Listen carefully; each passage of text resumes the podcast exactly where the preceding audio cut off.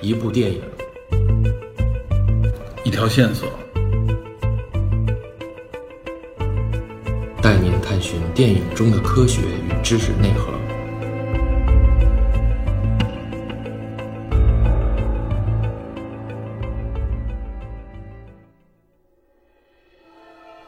大家好，欢迎收听本期的电影侦探，我是 Peter。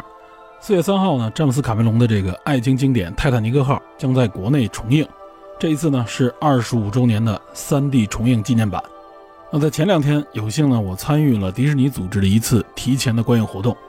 在这次观影活动之前，我问自己，重看这部经典电影还会给我带来当年那种感动吗？要知道啊，这部电影可以说是家喻户晓，而且呢我也看过不止一次。其中的经典桥段已经被无数的影视作品致敬，甚至恶搞过。那尤其是本片的男女主角，至今仍然活跃于影坛，依然是世界级的一线绝对明星，我们也都非常的熟悉。至于电影的主题曲以及经典旋律，更是妇孺皆知。所以呢，在这些再熟悉不过的元素所组成的这么一部老电影面前，我认为呢，我可能不会有太多的感动了。但是说实话，就在这次观影之中啊，我就再次被震撼了，更是被深深的打动。甚至其中有两度呢，眼眶湿润。之所以有这么大的情绪波动，我觉得呢，可能也是因为熟悉的影像以及旋律呢，就立刻触发了自己脑海当中的那种记忆锚点，并且同时就带动了头脑当中多个情绪脑区所引发的这种共振。这其中所触及的是有关青春、有关爱情、有关离别，也有关成长，可以说满载的情绪扑面而来，无法阻挡。另外，这次观影呢，是我明确的能够感受到我二十年前体会不到的一些内容，比如说强烈的有关女性独立与成长的这种表达。很明显，这次观影给我带来的这种感动和收获，都远远超出了我的预期。因此呢，电侦探今天就想和大家一起来聊聊这部经典电影，让我们一起梦回泰坦尼克。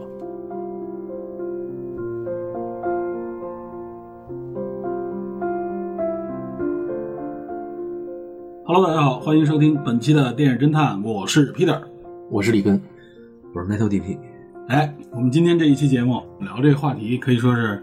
无人不知、无人不晓，嗯，史诗级的巨作，灾难爱情影片。这个詹姆斯·卡梅隆的《泰坦尼克号》是吧？对，为什为什么铁达尼突然要聊这聊这部电影？应该是四月三号吧，国内要重映，而且这个重映应该是全球的一个重映。对，全球范围内的，嗯，嗯，是二十五周年吧， 25上周年映上映二十五周年的重制版啊，九八年。九八年，哎，二十五年了，哎，你们还记得当时你们看这电影时候什么样？我 我记得，因为当当年好像是你是大概是初小一学还是初二？初初二，情窦初开，多说点吧，初 三，多说点占个便宜。不是我跟你这么说啊，这个我跟你说，这个年龄看这种电影很危险，你知道吗？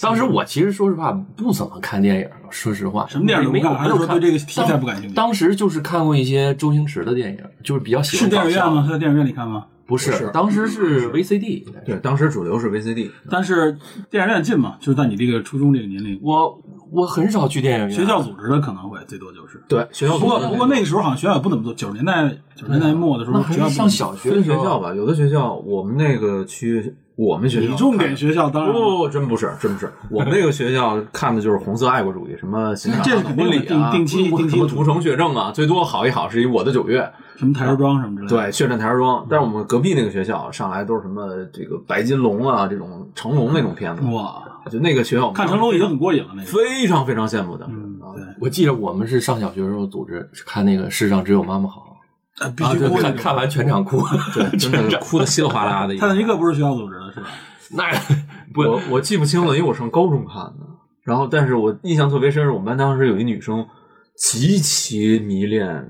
啊，对小李极其很多人迷就恋莱昂纳多就没是错基本上就从那儿就就完全出圈了。，对那个女孩儿就辐是，射辐射据说是对八岁到八十岁是吧？ 那个女孩儿真的是那个就是满嘴就是莱昂纳多，莱昂纳多，就天天是这样。我们最后我们都受不了了。然后她其实单纯迷恋啊也就罢，她把我们这帮男生这么矬，跟人家一个明星去相比，那那绝对是人家是碾压的，对吧？但是据说啊，据说这个我后来看幕后花絮说，这个片子成功之后，在二十五岁到四十五岁期间，这个女性重复观看率非常高。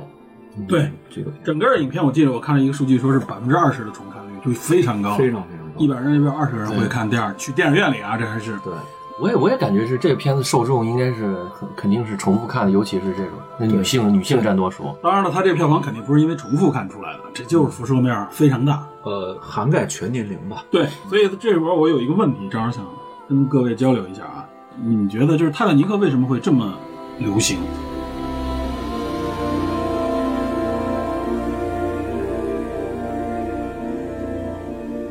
这片子据说当时刚拍完的时候，无论是专业影评界啊，还是说包括投资方都不看好，我觉得这片儿可能是个灾难，这有可能就就是一笔亏钱的买卖。但没想到这口碑越来越好，然后就成当为全球流时行投成本就是两亿美元，当年的两亿啊。啊、呃然后今年之前这已经封了这个数对字，比建一个泰坦尼克当年的那个换算过来成本一点二到一点五亿还要高。嗯，然后詹姆斯卡梅隆最后据说在那个拍片现场，那个剪辑室挂一个剃须刀片儿，说只有电影不成功的时候才用这个， 就自裁了。就对，啊所以有一个问题，你为什么泰坦尼克会这么流行？咱们先问一个，我本来想留到最后再问的问题。其实真的是很深刻的问题啊，我觉得。对啊，先咱们先说一下，咱最后可以再总结一下。嗯我相信还是应该处于他那个历史大背景下吧。没事没事你你说你要不然你哎你的观点是，说，首先是因为基于一个历史事件是吧？是不是跟当当时这个消费的崛起有什么关系？你说还是跟电视大家上进到大荧幕里，客观的原因消费能力有关系经济这学种的理论，你说的是国内啊，这个。嗯我说的是跟国国内际也，有这关这系包括国际上你国际说这上国内可能有一定因素，就是九十年代国际上末的时候，电视市场那时候比较开放，开始陆续的引进一些大片，对，那《泰坦尼克》成为了，就比如前面可能都是一些动作片，咱们原来说过什么那个兰博啊之类的这种，嗯，然后包括什么真实谎言，这些都是动作片。然后来了一部爱情片，还是史诗型的这种，就是当时在这个片子之前，大家没有想到爱情片能跟灾难片结合起来。结合我起估来计世界上大而且家是可能对这种观感的、对有这种印象的也也很少。而且拍摄起来，我们现在回头看的时候，它的这种事无巨细，它的细节的把控，包括它对灾难场面的还原，还有它整个整体的这个拍摄的制作的精良，都是很难重现的感觉。对，就是也就是说，DP 说这个原因是就是卡梅隆的这个制作大成本，对吧？大制作，而且它还不是那种就是只是浮光掠影式的大制作，只求动作场面，而这里边有很多非常重要的细节，对吧？无论说是情感的细节，还是说这个灾难的细节，在当时来看，绝对是最顶级的这种精良度了，对对吧？然后里根等于是说比较著名的这个事故的影响，对吧？这个，对然后加上客观感上，可能比如说像中国这样的电视市场正在处在一个可能也是一个巨变的一个年代，对对，大家对电影的这种观感吧，就是已经从过去的纯的看情节、看表演，又进一步的，比如说对技术上，或者说对展现上有一定要求。嗯我觉得就是 D B 说那个制作精良，这是一个谁都能够感受到的，就肉眼可见的一个原因。嗯，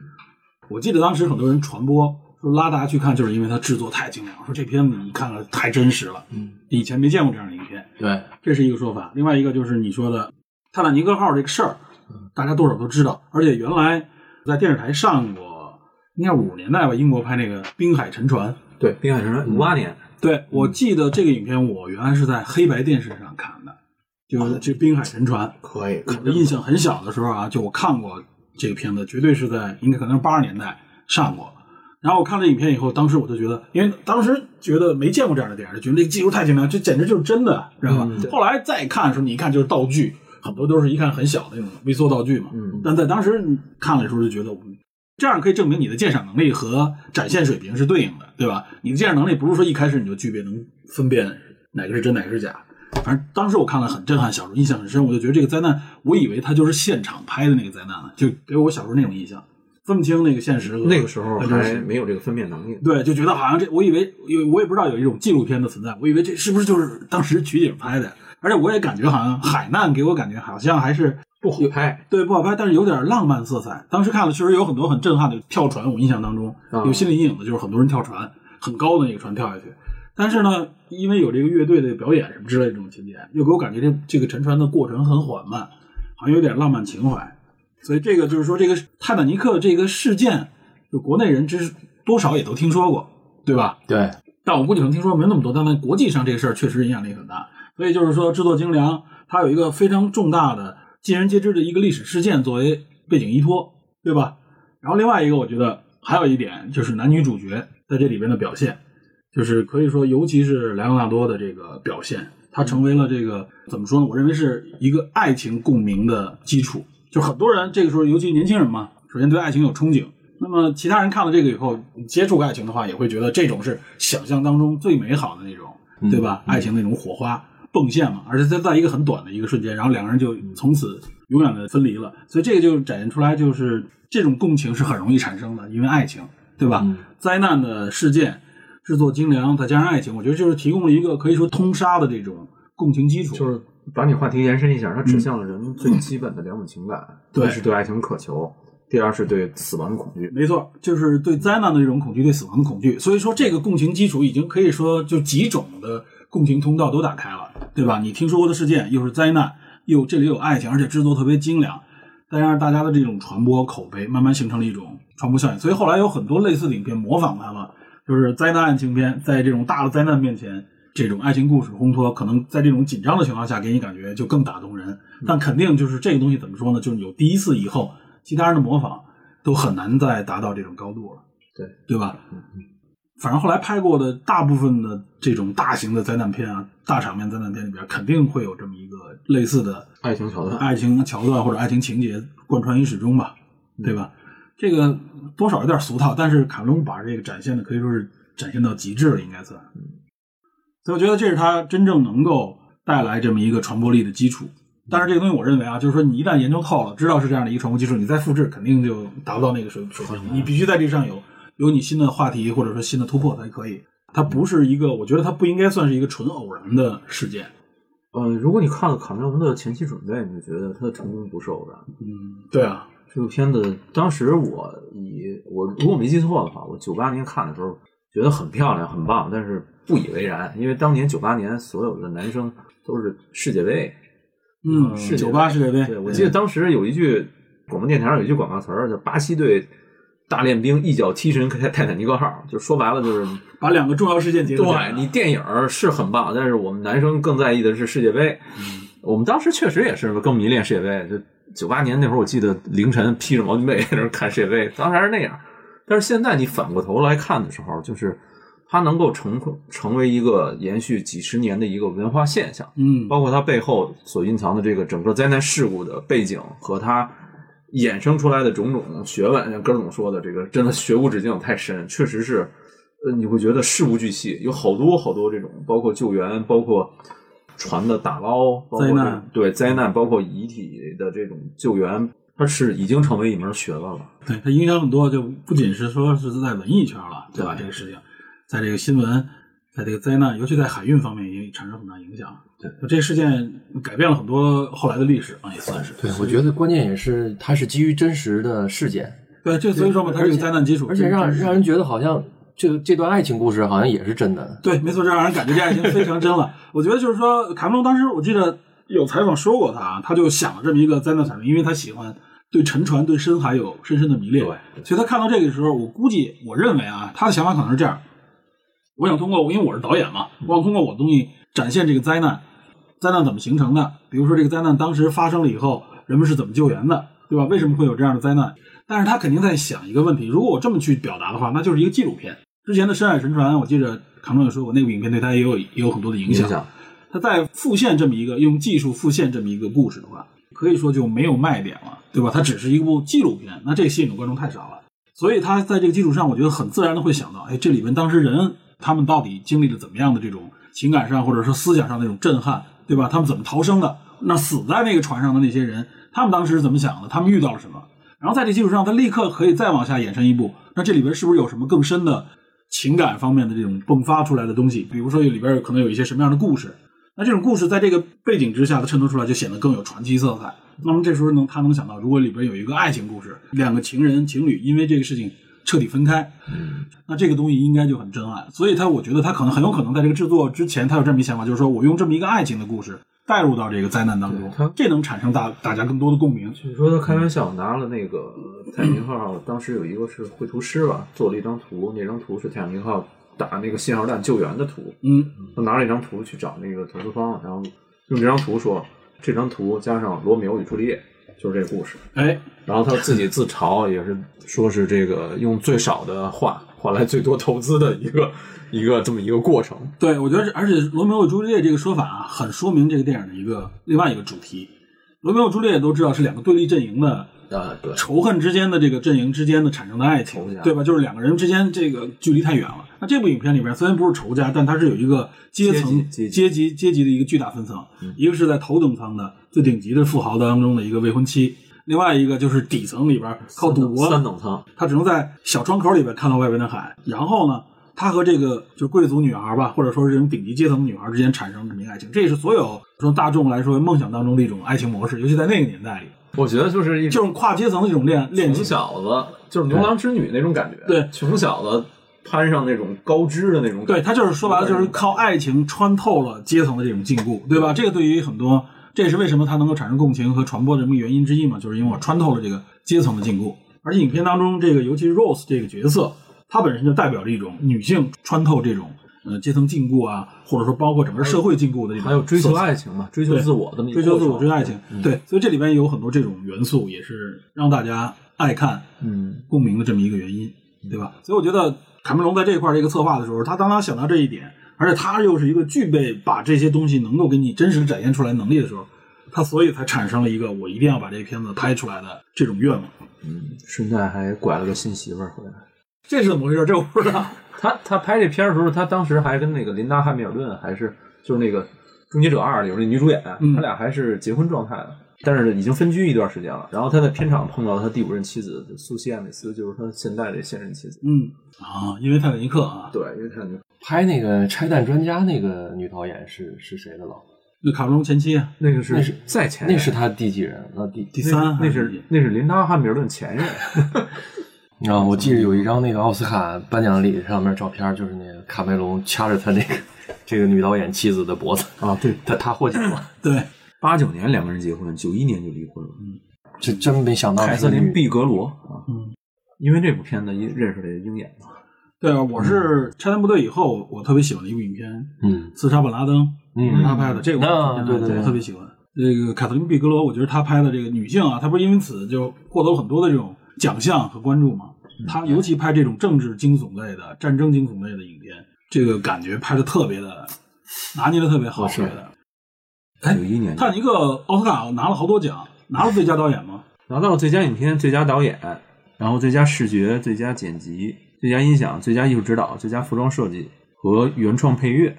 还有原创歌曲，呃，对就，是摄影和对，技你说术。这个我想这起来了首这首歌也这是首歌也啊成为这个影片流行的一个重要原因，对，确实很好锦上听。添花，森林迪昂原来也不太愿意唱，嗯然后是那个作曲叫什么霍顿，他觉得这首歌适合，然后他就邀请森林迪昂唱，唱完了以后，据说这个版本好像还是一个小样儿，就我们现在听到这首，并不是最终版，是吧？并对，并不是最终版，是森林迪昂录的一个小样儿。而这首歌也成为永恒，大街小巷啊都放这首歌，走到哪儿都是放这歌啊。对我觉得菜市场里放的这首歌，就跟就跟九几年什么心太软那种感觉一样。当年的春晚是不是蔡明儿和那个郭达也也搞了一出 这个我还真不记 得了。是我我记得不是郭达 cos 蔡一明下儿，是那谁啊是那个转过年来那个啊谁转过年来赵丽蓉，啊？不是拖拉机上面啊对对盖过我记得是有拖拉机这么一个上而且这个若干年之后都是嘛，对，若干年之后，各种影视作品里边都有这个桥段啊，就是尤其是这个杰克和 Rose 两我个我人在给你传承讲的这一一八，我给点。你讲一八卦，对据说就是这个片子上映之后，嗯，很多人去订那种游轮的票和船，哎，对，嗯就带动了游轮业，嗯，就想重现这个场景。到船头去站 着。对，但是一律被禁止。然后很多女性买了票以后发现不行，船上船长不让，就特别生气，你知道吗？ 而且你到那时候，很多船那船头，你一看那儿也不是像你想的，对对就站上去确实有点危险。呃很危险，所以所以就是当时很多女性都非常生气，就买了票又不能出现这场景嗯哎，他们这个演员是真的是站在船头这么拍的，啊，绿对幕。绿幕布全是绿景，幕是吧？对他那个夕阳那个场景是单奔拍的，对，但是就是船头那部分是是对船头是是后来另外的，然后把两块合在一起。对聊，咱们就等于聊到这个影片的制作了，对吧？对实际上就提到这影片很多制作上的话题，因为这影片本身，我相信嗯听这个节目的人应该都没有没看过的了。对，剧可情能有些会新新的这个观众，据说也都是后来补看过，嗯对啊口碑也都还可以的。所以这一次如果真有没看过的话，借着这个机会走进电影院啊，真正感受一下，是四 K 重置是吗？肯定是四 K 重置，就是它的场面各方面就是精细啊度更好，精啊细。啊而且又是三 D 四 K 这种高清版本。我记得我当时看这影片，应该看的不是三 D，那肯定没有三 D 的啊嗯八年没有三 D 有有老三 D 电影都是那种红蓝的那种，对吧？ 所以我觉得这影片如果通过三 D 再看，肯定是效果会不错，对吧？我到时候也都也会亲自前往，带上家带上家人，带上家属，对，带上家属一块去看一下，重新体验一把震撼。 嗯啊对，体验一把这个耐情的故事。对，带上谁还没想好。你还没想好啊是吗？根总啊，危险！我记得当时说到这个制作，我就记得当时莱昂纳多其实已经是在呃业内已经很火了，对，就还没有火到这个世界尽人皆知啊。但实际上莱昂纳多已经绝对成为当时的一线英俊小生。他拍，尤其那个当时拍过一个现代版的罗密《罗密欧与朱丽叶》，哎，对那就是就那睡个就睡大天那种，知道吧？基本上可以算个是个童星了，拍了就从很多童星片过子来了，在这之前，那时候候中心过了成长烦恼嘛。对，《对陈小烦恼》之后还有那个什么，还有一个跟那个谁德普拍的那部影片《不一样的天空》。不一样的天空，不一样的天空，不眼天空，他演一哎那个就是有一点个呃嗯有点有点智障的那对种，对对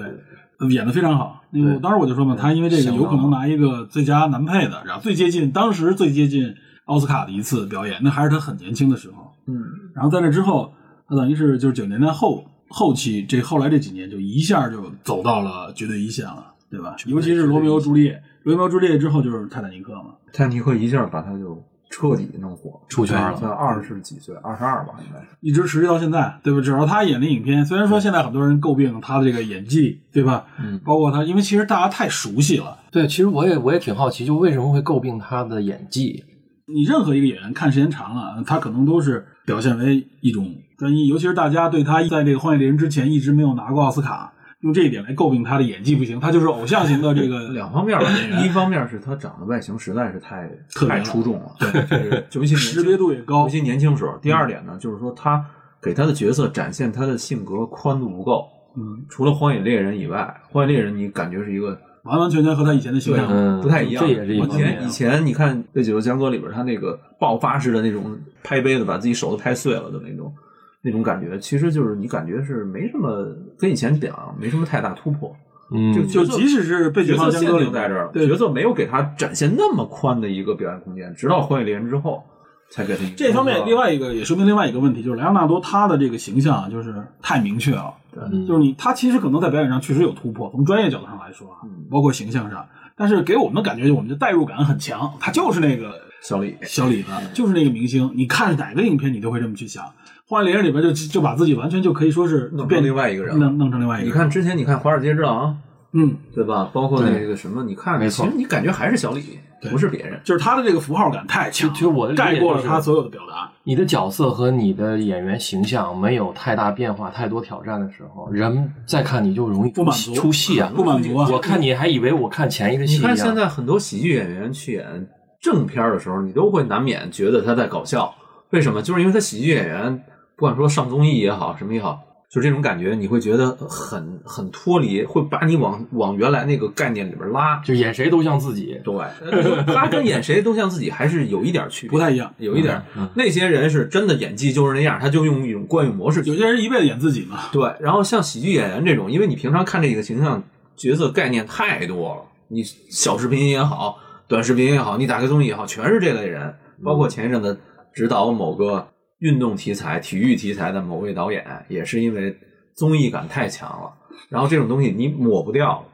你看他演其他的时候，你就难免不会严肃会。被代入嘛。对，这也是第一印象，因为小李的这个第一印象太强烈了，对吧？嗯现在就是泰坦尼克就是绝对他的第一你印象。先翻回头看的时候，真的是帅炸。然后你觉得，呃我就反正我感觉我们当初那个女生拿我们跟她比是非常非常不公平的，就是绝对是碾压是吧？你怎么比啊？你当时我们不服气，当时男生给给我咱客观的说，大家看不见，DP 还是比莱昂纳多差不了多少呃了，扯淡，我觉得差不多完全扯淡，差不多，差不多，完全扯淡我觉得差不多，完全扯淡。但是你就觉得我天，真的完全就是你你根本没有办法在外形方面真的是碾压，而且他那种气质，他那 种因此，DP 走上了另类之路。 他的那种他的那种在影片中展现那种气质，也青春莱昂纳的朝气多自不，莱昂纳多自己在戏外，他认为他扮演的杰克是一个朋克，朋克吗？是一个朋克。他说这是 punk，就是他认为是一朋克。但是呢，我觉得他展现的还不是那种音乐上的那种朋克，他只是那种玩玩世不恭，性格上呃，，性格上的就。是就是那个朋克是一种态度拿嘛， 拿着自卫枪那个裸裸奔的那对对，个那种感觉。二十多岁，正在他那什么年龄，他戏外其实表演的成熟度远比这个角色要成熟度要高，嗯，但是他他是老戏骨了，对其实那对，个其实对这其实老戏骨，嗯但是他表演的正好处于他这个年龄非常契合度非常高的那他要个。表演一个青春年少、锐意进取的那种，哎 对吧？然后这种感觉你会觉得非常契合他，然后这个时候又赶上这个片子如此之大的这种影响力，大家瞬间就把他第一印象和这个完全固化到一起，所所以以现在估计可能大家看任何影片的时候还带着杰克那个形象。所以直到《荒野猎人》这个形象完全大反差才拿奖。对，花样人你看他就完全就其是实奥斯卡我觉得也也，是但我觉得《花样猎人》就完全他是在就必须要规避所有有关跟杰克相关的任何，他就是在我，你不是认为我是这样吗？那我就选一个跟我自己角色完全不搭的。 必须要切割开。然后奥斯卡也认可这种，就是国内其实最开始早几年颁奖的时候也是，你有突破越这是毁这是越突破毁嘛自己，你把我自己整成瘸子、残疾，然后甚至什么弱瞎智子、盲人这种。前两天的鲸还好，对鲸是那个对，就这个这个很受大家的推崇，就包括大家说奥斯卡的这个这个表演，有些人对杨紫琼也好，或者对飞舍的这个这个表演，都说哎呀，你看克林法瑞尔这个这表演多牛啊，对吧？但我说克林法瑞尔一这个演，你看他其他很多影片里面有类似的痕迹，差不多。克林法瑞尔拿这个角色应该是驾轻就熟，对，他装傻也好，冲愣也好，或者那种突兀感，他拿这个绝对没有你任何说问题。科林法瑞尔演演 Penguin 演企鹅人，那才是一个对，哎他演企鹅人是你变化看不出来是我他根本看不出来。当然跟化妆也有关，但是他那个表演就完完全全不是过去不是的他那那种感觉。对，但是对于费舍来说，他是以偶像型来的，然后又经历了那么大的十多年的怎么说呢一种沉沉寂寂，哎，这个时候一个突破之后，这个加成肯定有，这不是这种评价力，你不能说我们用客观的方式，艺术评价没有客观这么一说。嗯，那加成元素是什对么？对对你肯定得带来几个加成元素吧，对对吧？你像杨紫琼也是一种突破。杨紫琼一表演那个女性的时候，她她原来演那个《摘金奇缘》的时候，嗯，那里边你让人感觉到那里边有很多杨紫琼套路化的，而且那个那个人物女性强势对那个人物跟他本人就相很接差近相差很不大呀。，对他自己也是，就有点类似于贵族，他都不是拿督了，他是叫什么斯丹里丹斯里，嗯就是比拿督等级还要高，所以他演这个角色跟他本人差别也不大。差别不大。而且她很多原来演的角色当中也有类似的影子，但是这个影片里边就是《妈的多重宇宙》里边，她这个表演我就觉得，哎，她她其实没有经历过这样的身份，但是她那个感触绝对是多少年来积累出来的。里边我记得有一镜头对我印象特深，就是她在那个里边忙来忙去的时候，关那个洗衣机门用脚勾一下啊。对，就那一个动作，我一看，这绝对是必须很有生活的人才能够 这这有这种表达。当妈妈着急，然后对，然后这种嗯对自己工作环境里边已经熟悉到闭着眼睛都可以完成，然后那种工作方式，对吧？那只有亚裔的那种母亲那种忙碌，对吧？打拼生活那种方式，我一切为了我孩子那种感觉，对对对对这里边就表达出来了。所以呃对于杨紫琼来说，她也是在演技上是有一个突破，所以这个就会成为她拿奖的一个加分项。嗯你这个加分放到克林法瑞尔身上就加不出来这个分了，就对吧？客观说，确实表演那绝对没得说。我我也很喜欢克林法瑞尔的表演，我认为一直认为他是以喜剧演来的，知道吧？对，拉回来说这个，嗯对对好像对啊选角这块儿最开始的时候是凯特温斯莱特，最开始向詹姆斯卡梅隆推荐自己， 说我就是你的嗯哦 boss，、我就是你的 boss，你你不要再去找别人。然后他哦又向这个詹姆斯卡梅隆推荐了呃小李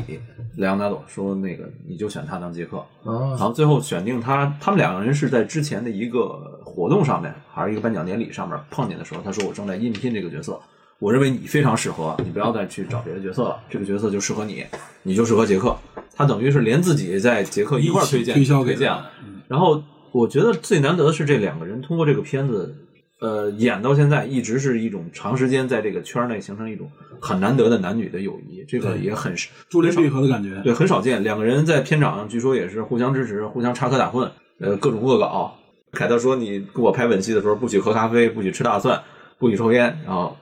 那个小李，嗯，好，然后把这点事儿都扮演完一遍以后，然后得了一个臭杰克的，要臭莱昂的这么一个外号，都是这样。就是两个人在二十多岁的时候能够彼此互相支持，因为詹姆斯卡隆在片场要求非常严格嘛，就是在那泳池那段的时候，你们不许尿尿。然后最后他们两个人都偷偷的尿在里面，就是有一种年轻人的这种恶搞的反抗，然后嗯呢又有一种相互支持，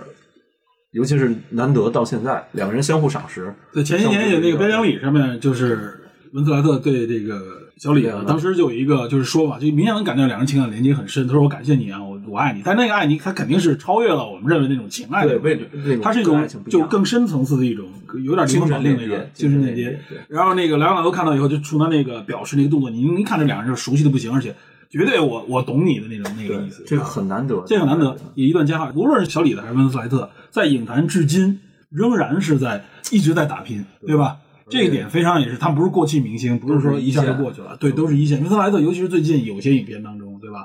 很受大家的这种推崇，他也拿了奥斯卡，对也拿了很多其他的各种奖项，革命之路，对。两所个以也合作了，嗯你看《朗读者》那个表演也非常好，对吧？嗯，对，所以我觉得，就是两个人在这方面也是这个佳话一直能持续至今的一个原因，就两个人都很努力，而且成绩都非常好，没有人不知道这两个演员，可以说是关注电影的都知道这个，不关注电影的都知道。对这个，这也是从拍摄又说到这个表演，是吧？对，就是我们聊聊聊拍摄。据说最早的时候，詹姆斯卡梅隆选的这个男主演艺术的是那谁，嗯呃，River Phoenix，就是那谁演小丑那位他哥，River Phoenix，九九三年吸毒死了嘛。嗯，呃，他原来认为是他，对他的气质确实是跟那个感觉上，你要连接一下的话，确实是跟那个 Jack 好像是更合适。嗯但是他这个片子是九九五年才开始拍嘛，九八九三年那个 River 就死了嘛，有点可惜。那个我想了一下，他那种气质略带一点忧郁，好像跟画家是更更契合一点的。小李的感觉就是说，他表演的那个更更跳跃的这么一个角色啊，对跟画家好像是有，我是觉得有有点违点和，点，有有一点点违和，所以他才认为是一他没有那种对他没有那种有点骚骚对骚优那种。 哎这词儿用骚优那种感觉吧，就小李子没有骚优的那个感觉，尤其是优优不够。骚用，好像说贝尔和 Johnny Depp 也应聘过这个角色。呃，Deep 就是太优了那种感觉，要是然后那谁，罗伯特·德尼罗应聘过那个史密斯船长这角色，但是因为得病错过，就好多好的好玩的这种名人啊演员，包括马修·麦康纳，据说也是，还有那谁，那个当年的马修麦康纳给人感觉上来就是有他相对比较沉稳，对一他像一个三十岁的人，他对，一定往前倒二十多年，二十多年前虽然很年轻啊，但但是他他肯定仍然给你感觉就是比莱昂纳多那时候那形象，莱昂纳多给你看就十几岁那种小伙儿那对种，对对对，所以所以你你他现的在童颜嘛，所以是吧现在某种鹤发感觉上童颜了，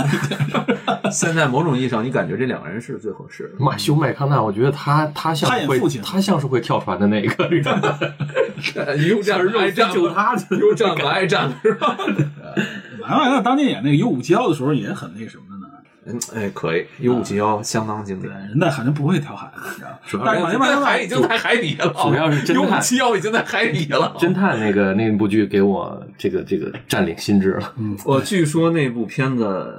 就那个两个主演要重新演一部新的电影，再合作，嗯，再合作，跟那谁伍迪·哈里森两个人。对咱他们俩当时演完侦探以后，不是拿了好多奖吗？人家金球奖什么评论的时候说说你们两个奥斯卡影星到这儿抢我们的生意，那可不是一下就给你们抢走了。电影侦探从来没聊过侦探， 以后咱们还是啥，再放一再挖一个坑，很多人都跟我说，然后尤其是我，我还没认认真真仔细看过再品味一侦下探这部电影，这这个电视剧我应该没好好看我没仔细看。侦探电视剧你看过吗？这部看过电几视遍剧是存在我硬盘里，永远不看会过几删遍啊的，两三遍吧。嗯我看过两遍，然后我很啊你早们以俩前看两刚遍出来已的经时候很细了，对，刚出时候刚出的时候看过，看完就觉得哇塞，真是神剧。后来再看第二遍的时候，感觉第一遍我跟没看过似的 你知道吗，可以就是立刻你会进入到那个剧情当中，你绝对不会倒，绝对不会说所以才有了我们的这段我熟是这意思吗？这剧我看着最过瘾的就是马修马修麦康纳抽着烟拿那个喝那拿手罐儿啤拿是吧手捏罐儿啤，哎我去，简直就太是自骚己，油了。就是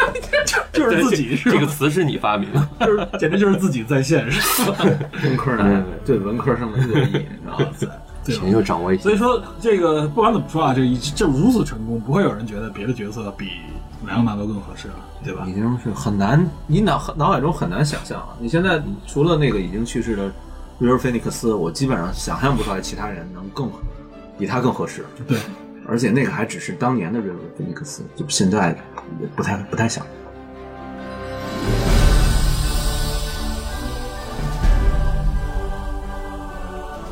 无论说是从灾难上还是从爱情上，嗯，它能打动你是有原因的，对吧？它源自于也是一种真实的力量。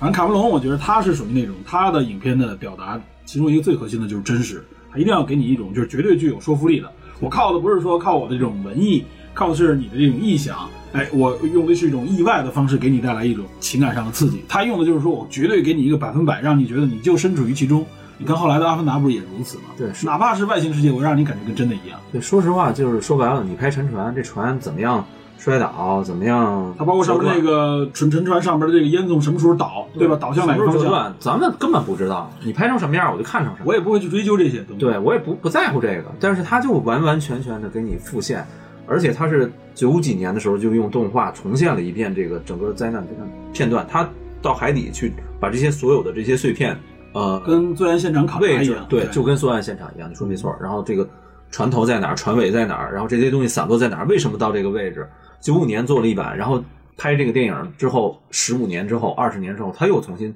找团队，又重新把这些东西又修复了一遍。然后更主要的是，他没有把这个片子拍成一部纪录片。虽然说整个沉船的过程再现这个场景，我们可以说事无巨细，而且能感受到就是绝对真实，直接的把你带入到那个世界里边。但是它最可贵的就是，它完全不是给你感觉是一个纪录片，对，没有任何地方让你觉得沉闷，就靠的是爱情这条线，这个情感这条线来牵引你。而且在情感这条线里边，它也带出很多当时社会的一种，包括人性的一种表达，比如底层的这个在船底这个三等舱，对对吧？在里他们的一种生活状态，高层上面的那种，呃，这种贵族们也好，或者说富人们的生活，而且富人们也不都是千篇一律的，不都是呃朱门酒肉臭那种感觉，也里边也有一些，比如说像最后关头的人性光辉，对，也有人性光环，包括里边有一个著名的那个女性，就由那个谁扮演的那个胖胖的那个嗯美国，这些夫人都嘲笑她是暴发户嘛，对吧有？但啊她那成为了当时可以说最具代表性的一个名人，就是因为这个女性，她当时呃要求这个船员再回去去救人之类的，对对对，这个永不沉没的呃玛格丽特嘛。后来因为这个还拍了好多的这个文艺作品，包括舞台剧什么的，知道吧？就为了纪念他。所以，而我记得看那个照片的时候，你看，无论是装扮还是那个形象，都和演员很契合，你知道吧？对，这个我觉得还有一点就是，呃，詹姆斯·卡梅隆在这个过程当中，将这些历史上真实存在的这些人物带入到这个影片里边来。嗯，这些确有其人的这些真实人物，衬托了这个虚构人物 Rose 和这个杰克两个人之间这个爱情，这也成为了很多经典的影片的一种表达方式。后来很多影片，当然前后都有啊，是用这种方式，就是在一个真实历史环境当中，给你讲一个并没有真实发生实的、没有记录的这么一个嗯对，故事。金庸小说不就是对，就是在真实背景里边，我我给你虚构。虚构一些主要的情节？有真实的历史依托，它有一个架空的环境，但是它这个可以说这真实依托的程度已经相当高了，这几乎就是在灾案现场当中，哎，告诉你一个以前人没有发现的一个故事。很多人都说，就是感觉《泰坦尼克》这个电影给你感觉好像就是发现了一本当时记录下来的呃一个日记，或者说是一个瓶中信里边哎表达出来的这么一段故事。瓶中信，嗯，对吧？就是给你感觉，哎，因为你看某个线索里边，哎，这两个人，你现在像考古也是啊，可能在一个坟墓当中发现两个牵着手的这个尸骸，啊因为这个大家想出来很多的一个故事。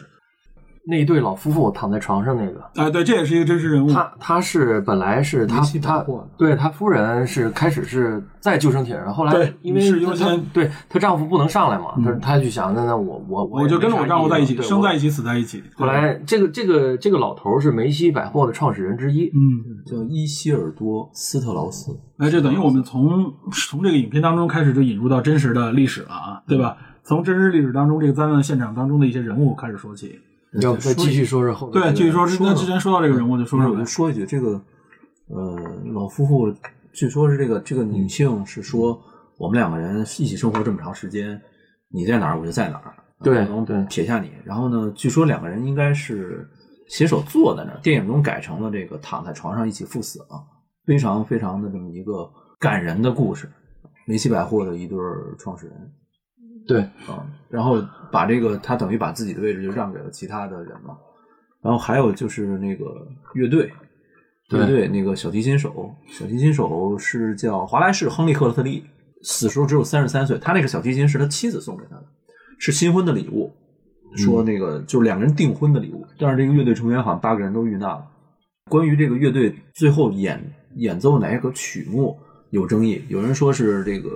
与主更亲近，就是跟那个基督教的这个曲目有关。也对，有最人后一说首，嗯，对，也有人说是最开始奏的是华尔兹，我觉得可能跟人们在灾难当中慌乱的这个场景有关，而且这个乐嗯队其实有两个，一个是三重奏，一个是五重奏，所以我觉得可能这八个人是一部分分成三个重奏，一部分分成五重奏，是两个两块儿，所以不同人的经历，这些幸存者的这个记忆也有偏差，是可以理解的。说这个乐队，这个乐队在《边海沉船》里面，我印象也很深。当时我一看到，我也很震撼啊！历史上确实有这么一个东西，对，确实有这个场景，有这么一个很多回忆说有这么一个场景。对，这里边很多人是有幸存下来的，也有是当时就确实死在船上的。嗯，反正记载应该是两千多人嘛，一共这个船一共是两千多的乘客加船员。对然后呢，幸福灾难七百多人，对，幸存了七百一十人。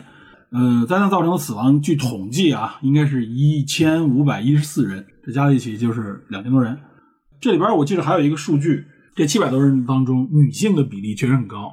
百分之八十。呃，这七百多个被救的人当中，女性占了将近百分之八十，就七十多，嗯，七十但到是八十。但是是分那个就是对头不等同舱的比例更高，头等舱、二等舱的比例高，然后嗯三等舱的地方这三等舱比相例就对少一点就明显就是下降很多对。反正就是在这里边有很多名人，而且这些名人很多可能都是。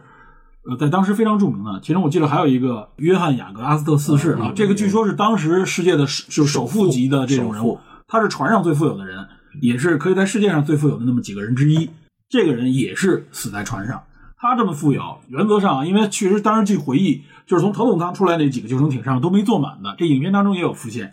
但他这个角色在影片里边也有这个人，其实给你展示这是一个真的绅士，真的一个怎么说呢，就是那种具有骑士精神的那种绅士就，是按中国人的理解，就是这哥们儿图什么呀？你对放这你不不赶紧去求生，对吧？你有这个钱，你有这个地位，对吧？你完全可以走，而且当时也确实有很多男性，对吧？对就就直接就坐船上就走了，反正我有钱，那个船的所有者叫什么来着？白星公司老板，对他就那溜了个嘛那个后来被人骂惨了，说嗯对你居然有脸活着回来，对，就很多人在后来活下来的人当中，很多人是被骂，你知道吧？也是正是因为有很多留在那个船上人能走没走的人，这个阿斯特四世就是这哥们儿，就世界首富吧，你就可以认为是。据据说是她跟她的男仆两个人把那个救生衣脱掉，对换成西装里帽，对，坐那儿一手抽雪茄，一手喝白兰地，就是对我要他有那种真的是这种老贵族那种对范儿，对吧 classical 可以说是对非常经说典的我那种。们已经换上我们最好的衣服了。对啊，就就大不了死嘛，我要展现我最终的这种贵族精神，我觉得太牛。那时候这一九一几年嘛，那个时候这种贵族精神啊，可以说是，嗯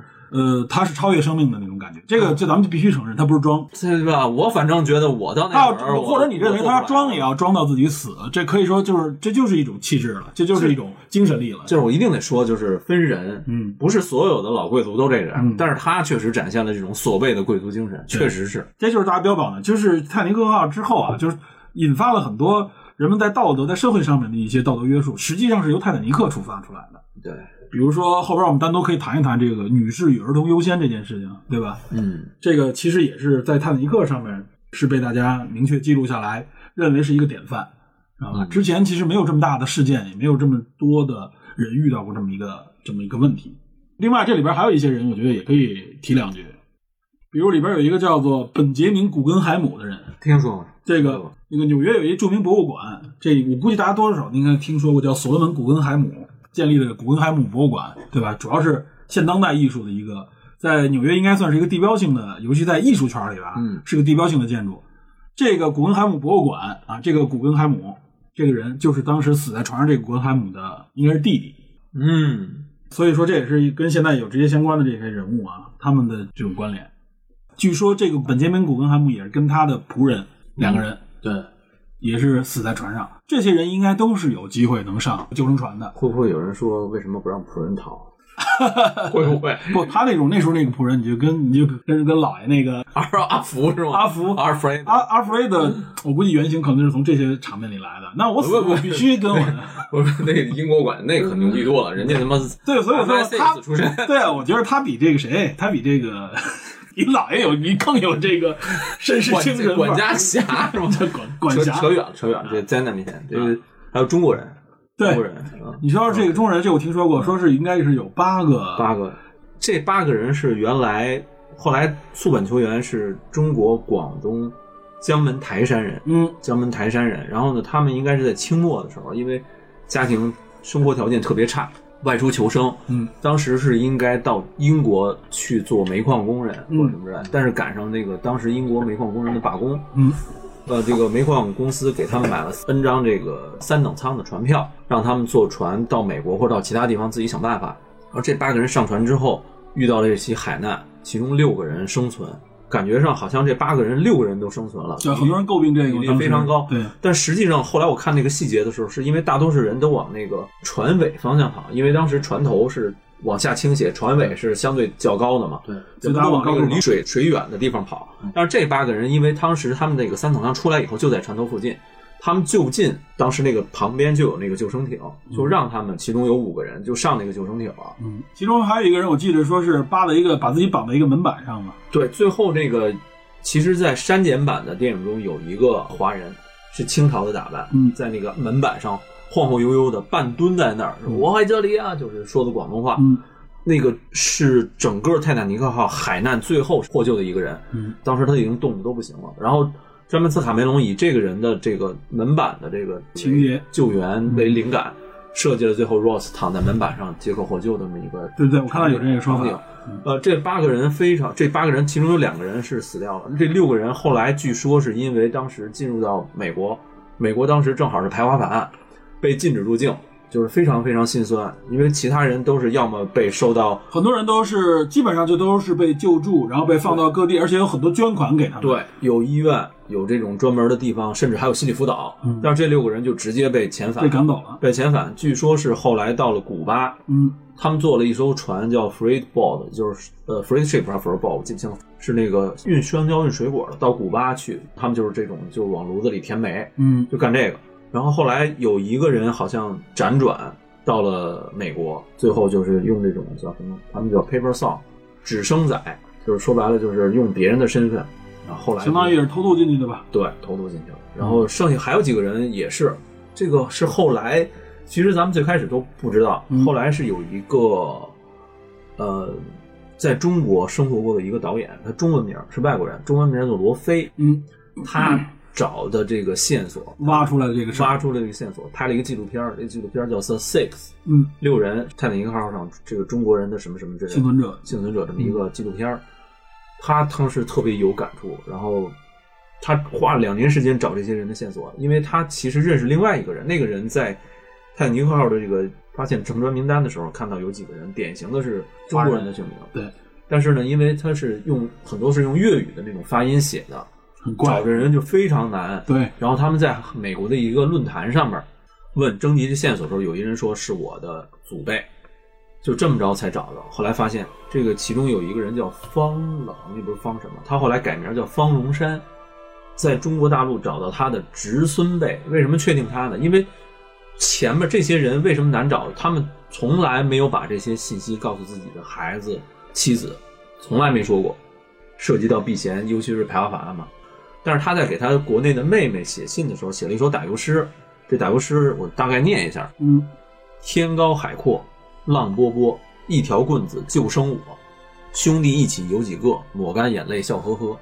这个用粤语读起来更顺。嗯，这个求生之路吧，相当于对。，非常的悲惨，非常的隐忍，就是中国人的祖辈就有一种嗯当年很多华人其实虽然没经历这泰坦尼克这号，但他们命运其实也类似，就一直处在这种很底层被歧视。对，对吧然后你在海外语言也不通，找不到工作，但是那些最主要是就是因为他语言不通，在救援的时候他没法沟通，所以很多人对他们也就这救助就完全包括忽美视国他排们。华当时排华法案，因为中国劳工过去抢这个所谓的人饭碗嘛，嗯，啊人们语言又认为不。通的情况下，他一下就很受对，人排们挤认。为你中国人又能忍，你这些也不要求，然后你的工资又低，你就抢我们的饭碗，这对双方就产生双方有美矛国盾排华法案一直到四十年代才废废除，但是这几年来感觉又不对了哈，嗯对吧？然后，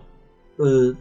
我看那个采访，采访到最后，采访他这个现现在在美国的这些后辈，这些后辈有一个老头儿说，就是说我不愿意称我的父亲为这个，就墓碑上写的不是父亲，写的是先驱，嗯，就是非常非常难。如果没有他当时的坚持隐忍，没有我们的今天。对，那这后辈的这种在在美国能立住脚跟，二三代的这种华裔、亚裔的这种站稳脚跟，包括咱们现在说的马尔多重宇宙这种全华裔班底或者全亚裔班底，能够到现在这种样子，就是他们承受了很多屈辱。对很多人都是当年他们的祖辈都是这么隐忍、这么隐忍过去的，非常非常难。然后他很就不像黑人是有更多抗争，因为他们也隐忍，但是因为人数众多，再加上后来有对，而且运动他已经有但话语华人相对来说受语话言语的权，限制，对，话语权。我更感慨的是什么呢？就是如果没有这些外国人挖掘这些事情的嗯话，我们国人是根本不知道这件事这。不可能知道，我们没有这个机会。对我们根本不知道这件事儿。我们国人对这种中心的关注是要通过外边的人拍摄纪录片，寻找我们这边的人的我们线我索们对事故、对灾难的这种记录啊，呃，可以说更多层层面上，无论是过去到现在，对对这个记录，它其实体现出来的这个诉求，不是首先还原事故本身，对，咱们没有这方面的，而且没有具体到个人。对他没有具体到个人，这个人是什么样，这个人经历了什么样的情感，这个人经历了什么样的事故，他他的家族是什么样，他生活的故事是什么，没有，我们自己人也不愿意把这些故事告诉后辈，对没有，不管因为各种各样的忌讳啊，或者说忌是讳也好，避嫌也好，只说甘甜不说苦，对吧？说说苦好像你承受不了苦难似的，你这个人说灾难的时太候也矫情，在在说灾难的时候也要强调灾难当中的一些啊这个浪漫对吧啊这种东西。对，所以我们就觉得这种事情，我其实挺感慨。昨天我越看那个纪录片，我越心酸。就是如果没有这个纪录片儿没有这个导演存去在，记录没有这个罗非还有他的团队存在的话，我们根本不知道这个人最终是什么样子。我们只知道有可能说，哎，泰坦尼克上有有中国人，然后当时的外媒因为这种歧视的观念，歧视华人的观念，还写这些人什么。躲在船底，或者装扮成女人，因为他有辫子嘛，嗯清朝嘛，还是清朝末年的，对，有几个典型的这个阴谋论，就说说他们是装扮成女人，藏在船底对。但是这个纪录片导演到什么程度？你不是说那什么？我来，他按照一比一复制当时的救生艇，然嗯后找了当年差不多当时身材比较矮小嘛，找嗯了这些亚裔的人扮成这个样子，让他们在这个船底尝试一下，发现根本做不到。就是说这事情是根本不可能的，就是谣传，嗯就是他上救生船一定是正常的上。对，这种辟谣都需要外媒去去帮我们去。然后我就觉得，其实我觉得这就是说你有一种求真的精神，而你真实去挖掘就可以，对吧？对去还原去去挖掘就可以。就觉得挺心酸的。嗯对，说到这个，通过泰坦尼克这个事情，你能看出它的影响力，它带出太多的呃和这个事故直接相关或根本就不相关的事情，因为它在当年就是泰坦尼克这个海难发生以后，其实第二天全球的跟现在互联网差不多，就全球媒介都在关注这件事。对，这群在泰坦尼克上面救出来的这个大部分的人都到了纽约。当时媒体报道就很混乱，有一个说是弗吉尼亚号还拖着这个泰坦尼克号的残骸到了这个纽约港，这个后来被一下被证实是谣传，就从这也能看出来，就是有这种灾难的时候啊，各种各样的这种谣传，不定因为什么元素就被传播出来。张嘴就来，对，张作人是你说这个泰坦尼克号的残骸能还能拖过来，那很多人想象这事故哦，那是不是看来死人应该不多，哎对吧？对对还能给拖过来，那离着我们应该比较近，但实际不是。那最后被救上来的这些人，等于是乘坐这个卡帕西亚号来到了纽约。而且说到纽约港的时候，当时已经就是到达之前已经聚集了四万多人，嗯，说那个时候很多人社会上很多人很关注这个事件啊，跟咱们现在这种遇到灾难的时候也一样，大家很关注，希望能够伸出手来帮助他们，所以当时有很大的这种捐款，而且这些人迅速的被分到了就是美国的大概是三个三个医院里边，然后另外其实这个沉船的地点啊，嗯它 是这个距离加拿大很近的，加拿大有一个岛叫那个哈利法克斯，这个很有名吧？嗯哈利法克斯对吧？这个这是就大家觉得应该是一个很寒冷的地方，但哈利法克斯是加拿大第二大就是最温暖的城市暖流，对，它仅次于温哥华。四季也是属于那种哎，四 季温暖潮湿，知道吧？哈利法克斯当时它是，它主要是当时从哈利法克斯动员了很多民间的救援力量，因为距离哈利法克斯只有一百多海里，一百多不是一百多英里，应该是这么一个地方，所以他们是离得最近的地方。所以当时有很多遇难者的尸体被运到了哈利法克斯，也葬在了哈利法克斯，葬在那里，葬在那里面。哈利法克斯还有当年这个泰坦尼克的这个博物馆，记录了当时很多的这个信息、新闻报道以及当时人们的事迹，在英国、在美国、在加拿大全都有。全都有。但哈利法克斯这个地方也呃，是北爱北爱贝尔法斯特，贝贝尔法斯特，对，但是贝尔法斯特那博物馆那个建筑建的实在是太像那个冰山了，是吗？特意见了这个可能是警示作用。哈利法克斯当时，你知道哈利法克斯这个后边还这哈利法克斯应该发生过一次，就也是一九一几年啊，就是一战期间发生了一次特别大灾难，比泰坦尼克还惨，是一艘运这个弹药的船，载满了弹药，在这个船港附近，在港口附近爆炸，它应该跟另外一艘救援船相撞， 哇，造成了两千多人的死亡。它它这个灾难直接就影响到了整个这个岛屿，整个这个港口都被它影响，因为全是满载弹药。有一个照片，你看着感觉这跟核弹刚爆完了那种感觉，那烟一直连到天际，你知道吧？战时对，就像火山爆发一样，对，是一战时间，所以这也是一个怎么说多灾多难的地方吧，可以说是。其实那个泰坦尼克它事故以后，其实并不应该死那么多人。其实啊对啊，嗯啊，这就是谈到一是事故原因，另外一个事故救援，咱对吧先咱先说悬的吧，咱嗯，先说悬的。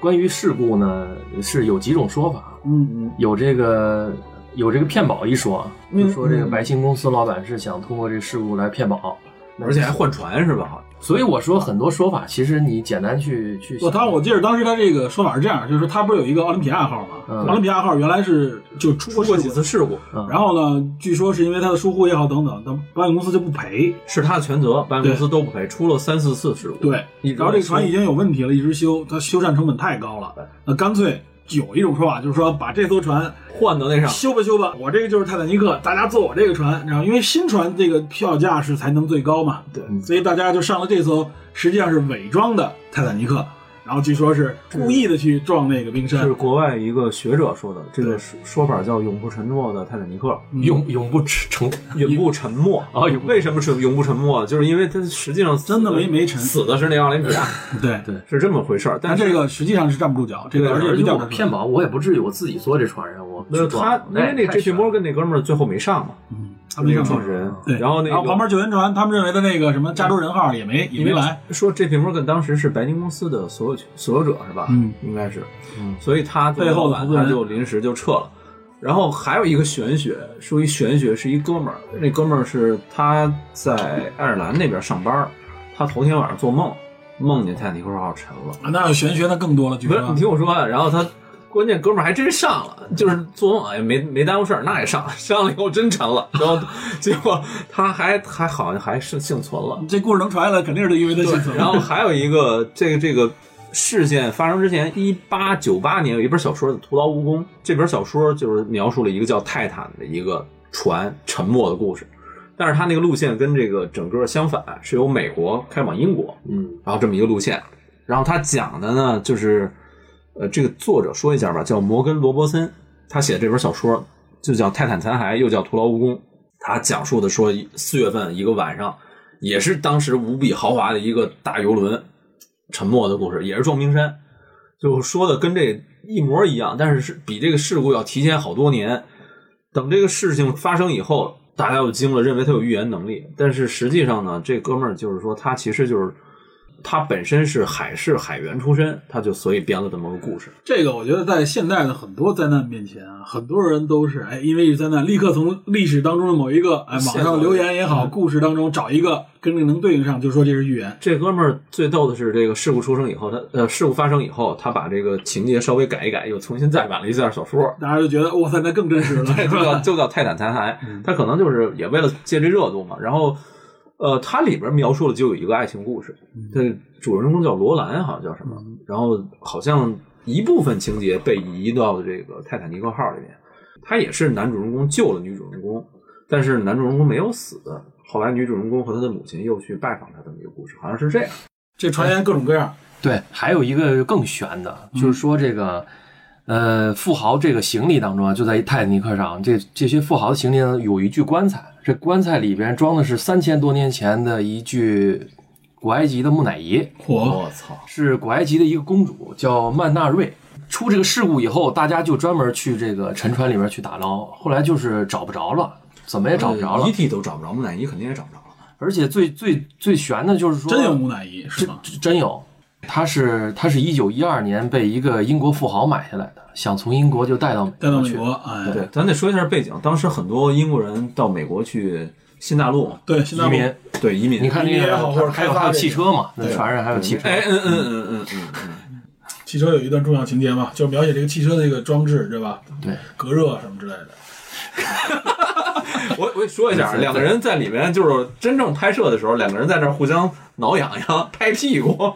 同时在两个有什么情节？从还在性虐情节？你这个什么？我说的是 S M 情节？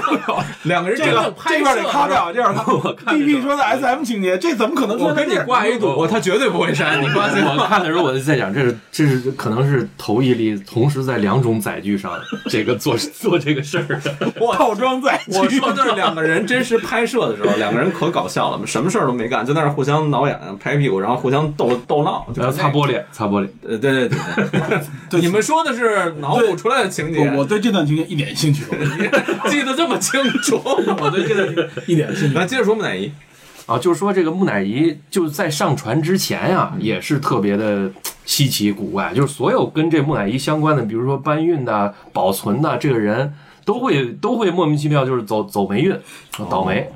各种有关木乃伊传说，他都 能，我跟你说，各种阴谋论都能给你联系上，知道吧？就这些人接触过的人必死，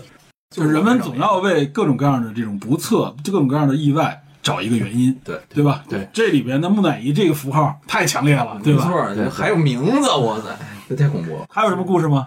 没有没有，其实我我想说，其实就是这个这个整件事情完全是科学可以解释的，对对对我们很好分辨，就用不着科学，用逻辑其实就可以解释。对。啊还有传闻，我记得你不是说过船长的这个传闻吗？船长在事故之前的一两年就开始就是各种走背字儿，开始出事故了，因为而且我记得说是这个船长最后一次，这个退休之前最后一次的航嗯行，啊，是吗？对，对六六十多岁了，对他马上就退休了，说干脆我就来最后一把嗯吧，结果真成了最后一把了。这还确实听上去就多少让人感有觉点宿命论，就是很宿命论了。那他之前这个这两年怎么怎么走这字儿？这个船长叫 Edward John Smith，、爱德华·约翰·史密斯。然后这个船长其实是当时全球都非常知名、有经验的一个船长。老船长啊，他是一九一一年的时候，可以说是基本站在职业生涯顶峰了啊。嗯。然后他是白星航运旗舰的船长，配上旗舰的船，他他他当时是奥林匹克号嘛，嗯，是最牛的船长配最牛的船。当时那个泰坦尼克不是一二年的事儿嘛，他从一一年六月份就开始这个小事故、大事故不断了。因为这个一一年的六月奥林匹份克号啊，奥林匹亚号是首航，跟之从前那事儿对上了。是吧，对，对从南安普敦到纽约。然后呢，当时这个港口导航员就航是线都一样，南安普敦到纽约，对他很熟悉这条路，对，对，这个港口导航员就相当于这个机场塔台，嗯就说：“哎，船长，船长，这个我们已经准备好了，您就停在五十九号码头啊，有十二艘拖船帮助您入港。”嗯。没想到呢，其中有一艘拖船呢就被这个奥林匹亚号的右舷的这个螺旋桨的尾流影响啊，就嗯产生了撞击，搅和一块儿去了，撞了这船了啊，撞了船了那。船太大了也是，他这个是一一年的六月，嗯，然后呢，就在三个月以后，第二次更大的事故又发生了，是这个奥林匹克号啊，还是同样的船，嗯，第五次的出航，他当时是从贝尔法斯特去南安普敦港，然后呢，快进这个港口的时候呢，有一艘这个防护巡洋舰叫霍克号，这个应该是英国海军的啊，巡洋舰跟他呢一块儿往这个港口开。我就觉得这个这史密斯这老船长是不是这这人性格也有点较劲？就是俩人好像跟跟比赛似的。看谁快。你不是船小吗？他那个他巡洋舰比他小，巡洋舰，你船小也不行，我也得比你快，你你得让着我，是吧？俩人有点较劲了，就跟咱这个斗气儿车似的啊。嗯，其实这个船长的背景又是英国海军出身啊，那就是我觉得多少有点你不哦让我，哎越开越快很。多客机的这个机长也都是战斗机出身嘛，哦我，好家伙，你说俄罗斯吗？结果这俩船都平行着呢，就就嗯飙了一段港口冲，啊，这个越开越快。结果呢，这个因为它两船中间的距离它对窄啊，太近了，它这个压力就压力就大了，嗯就形成了一种这个船吸效应，就是船这吸个流体力学里的伯努利原理。深了，他就会接造成在在在这船个机这个海流当中会相互吸引，对呀、它这个它这个这时候往外走就很难，哎，对小你船也很麻烦你根本控制不了了，然后这两个船就直接发生了碰撞，剐蹭，导致呢奥林匹亚号就是就就完全就就停工了，也没法载客了，所以呢，它剐就蹭相当严重啊，这个贴对相当严重。钣金得得得做一那个个不是英国那个军舰 就更更惨没，少几撞几几乎就翻船了。那我操，啊那钣金活儿，我跟你说，那得大 修。船的这两块叶子板，没少去。英国皇家海军就是说，那个啥也别说了，你你这赔钱个吧史密斯啊，对你赔钱吧你你这个全责，奥林匹亚号定损了就该。英国皇家海军就是就是说，你这事儿你海军是你全责，你你觉跟得我海军标什么标啊？ 你把我船弄坏了，这个结果就是跟跟其他船员结合起来，就是奥林匹亚最后大修，然后还没得到保险公司赔偿。对，嗯然后为什么说这事儿跟那个泰坦尼克号这个事故啊有有直接的关系？嗯就是奥林匹克号它得返回这个贝尔法斯特去去个船大厂嗯修去修，嗯，因为当时同时还有泰坦尼克这个活儿，正在建嗯那这个这个活儿只能推迟了，对，所以呢，资金不够哎，推迟了一个月，就是为了修这奥林匹亚号。嗯那泰坦尼克，泰坦尼克本来应该是一个月之前就启程了，三月份去应该，结果走四月份了。对，就四三月份就造成了气候的变化，三月份去，这个冰其实应该是更多嗯不，它了。嗯海冰是这样，它海冰融化，所以它才有这个海冰开始向外扩散，知道吧？就是到了这个春夏季，到了春季的时候，但是寒冷的时候，北冰洋结冰结的更更那真更的早叫。就是拉三月普拉真多可能寒流，新墨西新哥墨西哥暖流，暖流，这个墨西哥湾暖流和拉布拉多寒流在那个地方交交汇了造成了空气的突折突然下降，空气的折射，温度突然空下气降，折射，温度下降，造成了光学的折射，海市蜃楼，嗯致使那个观测员看不到，肉眼看不到冰山，这是一部分原因。对，其其中中一一个这原块因是有人说是因为这个观测员没拿着望远镜啥的，不是这样他不是这，他是他观测员是根本不拿望远镜，就后说是很少就靠肉拿眼望远镜，靠肉眼肉眼是，尤其它是在夜晚，当时是当时是没有月亮，但是呢，这个繁星，星光点点，非常灿烂。然后说这个海面去记录海面上有一层薄雾，而且呢，那个薄雾其实就是肾，对，然后然后另外还有一个就是当时的人记录说，当时的海面就是异常的平静，像镜面一对样，就是真的是像你，我估计可能大家想象一下，有点像湖面有点像这个电影里边那个叫什么来着，《啊，少年派啊，少年派奇遇漂流》里边，哎，它其中有一点点不是镜面一样的海非常平静，但据有经验的人说啊，说如果碰上这样的海面，在那样的海域里边，那就说明非常危险附近海面肯定有浮冰，就大量的浮冰，因为只有浮冰，它等于是将这个海波，静下来了，对，它等于起到了一个平稳的这么一个作用，就跟你这锅要扑了，往里扔颗白菜，这立刻就不是一颗啊，就不扔点菜叶儿，它就不往外扑了一样。就对，而且这种情况下，就是海浪，如果它海浪非常大的话，扑到冰山的时候你能看见。对，嗯说关于望远镜为什么是当时大家都不拿双筒望远镜，因为双筒望远镜观察效果反而没有肉眼很有好局限，而且是对，很有肉，你只有确认的时候你还不如肉眼。而嗯且它这个造成的这个光学折射是一个什么样？就是说在特别黑的场景下，天空中只有星光，你原本上看的时候，其实应该是星光的星空和太和和海海面面的有一这个个交界嗯交界。但是因为这个海市蜃楼粉光，光学的折射，导致这个海面无意中上升了。你这个视觉就是上你感觉。你海和这个天空的这个分界不不清不清楚楚了，上升了，把这个原本显露在这个星光下这个海冰给隐藏了，你看不到了。再加上薄雾，就更看不到了。就把交界面这一层给挡住了。对这一层看不到，所以导致这个观测员肉眼可见的这个视力明显变少。一个另外例子就是说，离他很近的这个加州号。自始至终没发现眼前有一个大船，为什么？就是因为肉眼观察根本观察不到，所以就是这种光学折射，海市蜃楼是这个事件的发生的一个诱因，非常大的一个诱因。嗯，这个人们当时还原一九一几年这个当时墨西哥湾暖流和拉布拉多寒流，然后模拟这个冰块的漂浮的时候，发现整个这几条船的这个航线上的到处都是浮冰，这个跟当时电报公司收到的其他的一些船，什么卡罗尼亚号、什么希腊雅典号，还有一些什么亚美利加号这些报告，不断的向泰坦尼克上面报告说附近有浮冰、有冰山，你们要小心，全都能吻合。就是因为刚才你说的这个奥林匹亚号在那里修，导致泰坦尼克号推迟出来，因为资金不够嘛。但是又不得不出来，因为他要赶紧的回流资金，所以就很多东西没有做好准备，就匆忙上阵，还带了个木乃伊啊。这就说到说了这个具体这事件啊，当时是四月十四号的晚上，对就是深夜了啊。这个时候，泰坦尼克已经收到了很多就是周围船只发过来的冰山警告，说这个附近有浮冰，对有冰山。当时啊，这个船长史密斯，据说他采取的动作是什么，就是加速他先往南偏了一条路，往南偏了一部分，但实际上那时候那个浮冰扩散区域比他想象的要大。另外一个就是说，他采用的是他认为当时的传统方式，就是在这个时候我要加速，而不是像大家想的我刚才停下来以后减速。他的加速的逻辑是什么？尽快驶出浮冰区。而且他加速后边其实还有另外一个原因，待会儿再说。当时附近有一条船，忘叫什么了，那头船就是整个停下了，嗯，就在那儿飘着，我就先不走了。对，这是一种稳妥的方式、啊。对，甚至无线电都静默，对导致后来没有收到泰坦尼克号的睡说是当时的船员就睡，因为当时没有二十四小时值班这个制度。对，因为泰坦尼克之后，才有二十四小时电报值班。对，就是电报你必须要而二十四且小时开嗯而。且还有一个魔鬼细节，这个电报公司当时的电报员是常驻在上面的，而不隶属于这个船舶公司。嗯这个船电报公司叫什么？马可尼，他等于是这个马可尼公司的雇员。这个雇员只有一个人和一个助手两个人，二十四小时轮班儿。但是这个二十四小时轮班儿，所谓的二十四小时轮班儿，其实这二十四小时干嘛呢？是给这些电报是当时对主要的沟通方式，所有人都在给这些富豪啊，给这些人对加班加点发电报，生意私比较忙哎嘛私接点小私活儿，这私信儿嗯当时没办法你帮我发一条私信吧，对吧？当时在那个船上能和嗯外界保持联联络的，就只有这手段。有钱人就在这里边用钱来。忙不过来了。导致大量的这种警告信息或者什么信息被忽略被忽略，甚至被什么中断。还有一个传闻就是骂回去嘛，我这他妈正忙着呢，你别给我发这些所谓警报，我这压根儿没看着，就是有这个说法。嗯这个这个成员叫什么飞利浦吧，就是这个这个电报公司的，后来他也被大量的诟病，就是因为说你怎么能因为这种事情把这个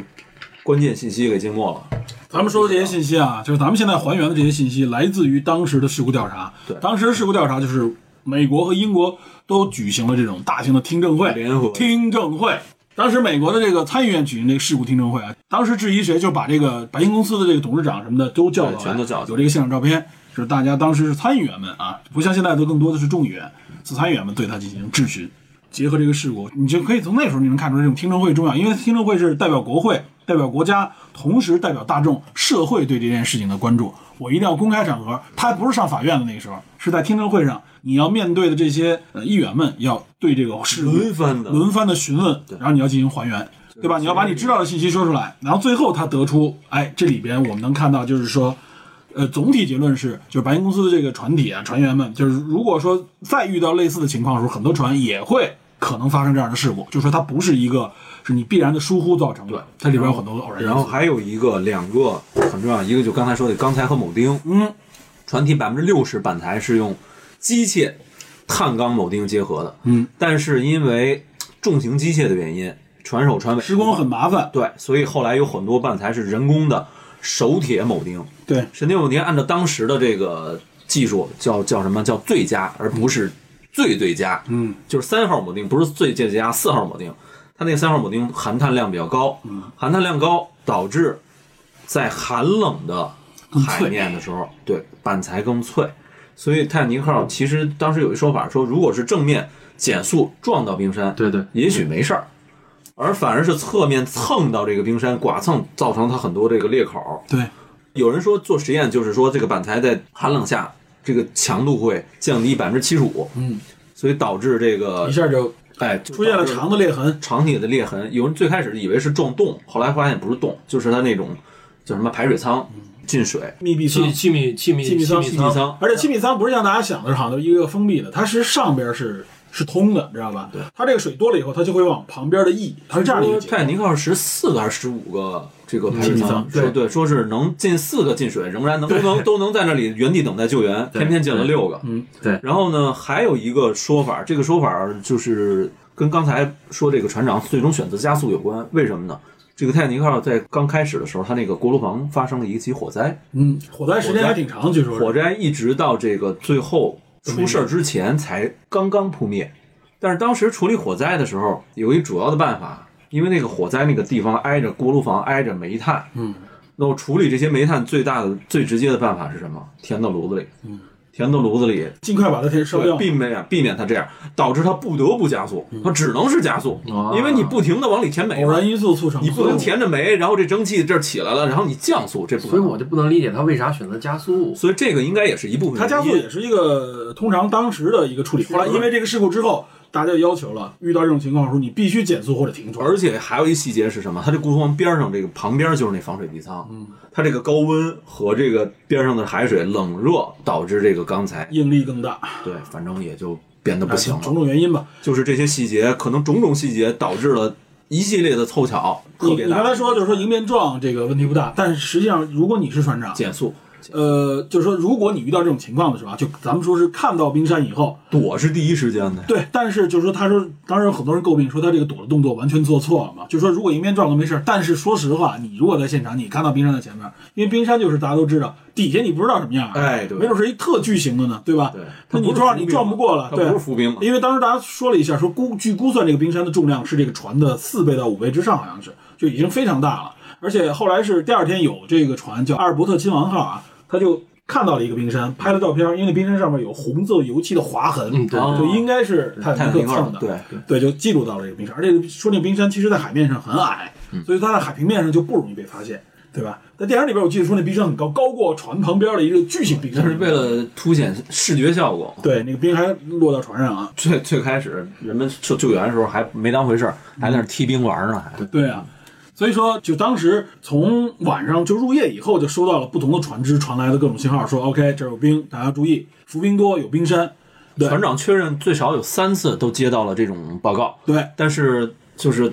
选择第一次是选择往南，第二次还是加速，就是对想赶紧穿过去。因为当时的当时记录说是就是天气异常寒冷啊，就是天异常寒气冷降温，但是海面非常平静。然后那时候就决定了，说是加速向南走，二十二节吧，应该是二十二点五，二十二点五节，这个速度非常快，满级是二十四。啊对，你看，然后是九点二十，船长从船桥走开，就是就是驾驶室啊。他说，反正跟大家说了，说如果有任何疑问、怀疑，立刻通知我。啊，就是他反正也做的没有这个太不对的地方，所以他回去休息嘛。对，当时刚撞的时候，应该是大副还是二副在那个二副好像二副，对，应该是二副，嗯对，二副在那个现场。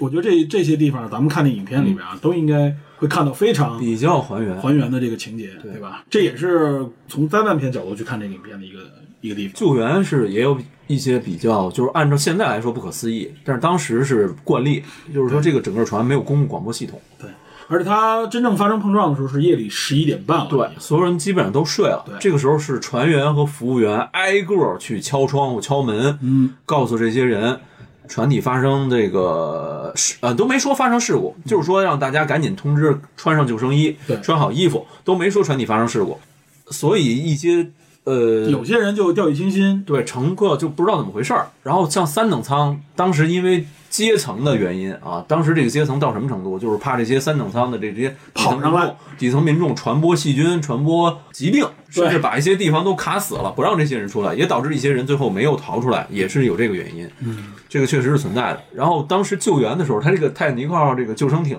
不是说满员所有人都能上，他这个救援的这个思维就有问题，就是说他是为了转移到其他船上，所以他这个救生艇数量不够覆盖所有人，导致后来救援不够，再加上这个船长当时史密斯已经有点慌了，是当时二副问他说是否让女人和小孩儿上船，然后他说嗯是，但是这个二副和三副也不是二副和大副两个人理解就错了，两个人理解是有偏差的，一个人认为是妇女小孩优先上船，男人不许上船，另外一个认为是妇女小孩优先上船，男人可以上船。这个处理的时候就很乱了，再加上这些船员最开始都没经受过训练，对就是救灾训练，很多人都是临时征召的。你们看船长所谓有经验，但实际上这个船员并没有太多的丰富的这种经验，导致救援的时候非常忙乱，有些船没满就放下去了。当时救生船这个数量不够，其实也是造成这么多死亡的一个核心原因。嗯对，而且还有原因但是什是么？但是当时这个救生船不够这个事儿是符合当时的这个惯例嘛就是规定的，惯例因为它匹配的是这个吨位。而对，而且他其实还临时赶救了一批这个折叠的救生艇，为了满足这个所谓的这个需要。而且他当时因为像咱们现在见的那个船，这个救生艇都在两侧两悬挂着嘛，对吧？悬悬着这种。然后他当时没没配那么多，为什么？因为他船实在太大了，长两百多米，两百九十多米，影响这个观测海面这种观光，所以他没配那么多船，这就导致了这个很多救生艇就有有的就是甚至没到一半儿就放下去了。然后导致很多人就得不到救援，最终这个船体应该是两小时四十分吧，就整个沉下去了。所以后来那个法法律也是规定了，必须匹配这个乘客人数嘛。对，必须救生救救生生艇艇，然后包括二十四小时广播，包括二十四小时电报，甚至说这个救援，当时是他们放天空中发了好多这种信号弹，但是呢，远处有看到的，因为这个薄雾看不清嘛，就是分不清是规律的还是不规律的。还有一艘船判断好像是不规律，就是认为是只是闪光，嗯，然后包括打这信号灯也是，后来就强制国际海事法庭吧，海事这个救援就强制规定，只要是发射红色信号弹就是救援，没有任何疑问。不要去考虑，不要再去确认。呃对，不要再去确认二次确认，你需不需要救援什么之类的，你在不在？你在赶紧吗？去你在吗？你在吗？ 对吧？没有这种事儿了，所以就，呃，其实也是因为相当大的一个事故，导致最后所有的这种救援措施也好，包括其他东西也好，都在跟进。然后其实当时的指令已经模糊了，就是据后来的人回忆是有冲突的。有人说是呃舵手听到的是左板舵，但也有人传说是当时给的命令是右板舵。对，听说过，说据说这个有传错，然后另外一个呢，就是因为当时给的这个命令是什么呢？就是所有发动机这个全速反转，就是为减速嘛，全速反转但是以当时的蒸汽这个蒸汽轮机来说啊，它全速反转等等，它需要时间，对，它需要先停车，然后再反转，这个需要差不多三十秒以上的时间。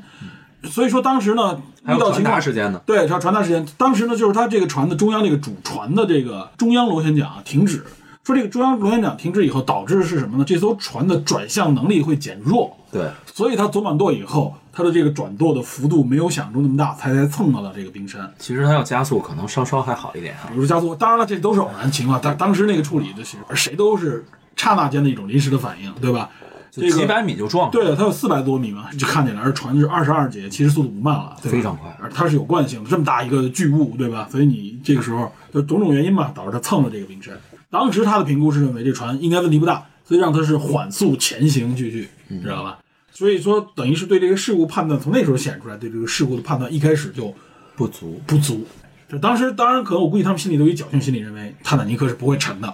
对吧？当时所有在船上的人都认为不会沉，很多乘客知道这事故以后，仍然觉得嗯都已经船舱进水了，还认为我们在这上是很安全，不愿意上那个救生艇，都有这种心理在。对嗯有这种心理真的真有这种心理在。所以，哎，这个其实这个种种偶然吧这种种因素，咱们把刚才这些天气因素、嗯，船体的因素、人为判断的因素、救援因素，包括这种电报的收发的因素，综合起来，到最后你发现这么大一个事故，好像也不是偶然。嗯好像很多存在着很多必然的因素，但是你事先大家是没有没有这种判断。这东西是这样，就是当一个事故的一个事件发生以后，你向回找，你会找到哎，引发这个事故的所有的这个整个一一连串的一个因果链，很多你问题你似乎能找到，但其实如果没有发生事故的时候，每一个元素并不能够真的说就必然导致这个一个结果。对，这只是我们人为把我们认为的因果链投射到这个所有的事情当中，我们强行地将它关联起来。我们认为它这是哎这一系列事情里边的因果强不强呢？应该是很强，但是由于是人们的回忆，包括当时也没有很强的这种操作记录，它不是这个电子系统，它没有这种记录，都是人为的这种记录。嗯，所以呢，其实导致这个事故具体发生什么，人们怎么判断，时间是什么样的，是一个模糊的大概的一个一个结构。反正最后就是，我觉得船长他随船这个等于是一起沉没了，嗯，可能他当时的判断也是觉得我有不可推卸的责任，对，反正是白金公司那哥们儿是他妈挺可耻的，嗯好像在电影中还是做了一个妇女和小孩的船。趁别人不注意。这是真实发生的。对，这是真事儿。但是，而且也确实发生了，当时就是又救援船没坐满，就先下水了，然后才有这个不沉的玛格丽特，他是要求说不行，你们得回去继续救人。对，这个事故之后，有很多人因为媒体报道非常频繁，就跟我们现在可能遇到一个巨大的这个事故以后啊，刷屏这个了刷屏非了常大的热点，产呃，尤其是媒体，它不像现在说互联网就立刻发生，然后立刻有别的事情刷冲屏击了。刷报纸那它那个刷报纸，刷那纸持续的可能就是几个几个月，月，对，尤其是。后续的报道、对救援啊，所以当时就形成了一是对这个灾难遭遇了灾难的这些幸存者的这种关注，另外一个呢，就是对像玛格丽特这种人的这种歌颂，就觉得他们这些人展现出来了，哎，非常英勇的啊，这种大无畏的精神也好，英雄或者事迹骑对英雄事迹、骑士精神，对吧？贵族精神，包括一些这个其他的一些点滴事迹。另外还有更巨大的一个声音就是。声讨这个，咱们国内看很多事情也是这样，大家都有一种强烈的我要找到这个原因，我要找到那个事故必责任须得者，找个对吧？这大家都，而且尤其是认为是说，我操，这艘船应该是一艘不沉的巨轮，怎么第不一沉哦吗对第一次航行就出这么大事故？这里边一定有人玩忽职守，对吧？嗯船长也挂了，那这里边我们就要一定要查一查，到底还有什么原因？巨大的这种反差感造成了不可思议。这里边有甚至几就个有一些这些谣对，言而且这里边就有几个这个贵族，当时在头等舱这些贵族，确实是他们被证明是在船不满的情况下，而且有些男性啊，当时呃，据说应该是女士和儿童优先嘛，但是这些男士也在这个船上就出来了，船都不满，这些人包括他们的身边的这个亲人，受到这个社会长期不断的连续忠于他们这个整个后半生的这种。指责啊，这个肯定是没有，不像大家想象说，哎呀，这帮富那个人继续享受荣华富贵。其实有很多人受到极大的一种精神压力。那个边边上那个加州人的那个船长，就是因为没有救援嘛，就是说那么大船离你那么近，你看不见，实际上是因为光学折射，他看不清，然后他也不知道，然后也没有收到那个对方的那个信号，他不确认，所以就没去。然后后半辈子都在为自己指责之中这件事嘛情对，为自己内疚辩解。然后，但是直到后来，人们发现这个光的折射，这个东西能还他一个清白。人们会发现好多我们用现代人眼光觉得不可思议，对吧？但实际上当时可是可能是有原因的，有些是当时条件所限，比如说电报公司这事儿，就是当时电报公司就是常驻在那儿，是专门是一个公司，都不属于船。这这个完然全后他的任想务不到？呢，并没有说当时明确说电报公司和船的这个运转啊，整个这方面绑定作的为一个绑定的非常严格的。当然，其实就是很多新的技术、新的应用都放到这个船上了。大家觉得它是一个小城市，但是它这里边有哪些东西和自己这个安全之间是有一个完整的挂钩？其实那时候大家很多东西都很模糊。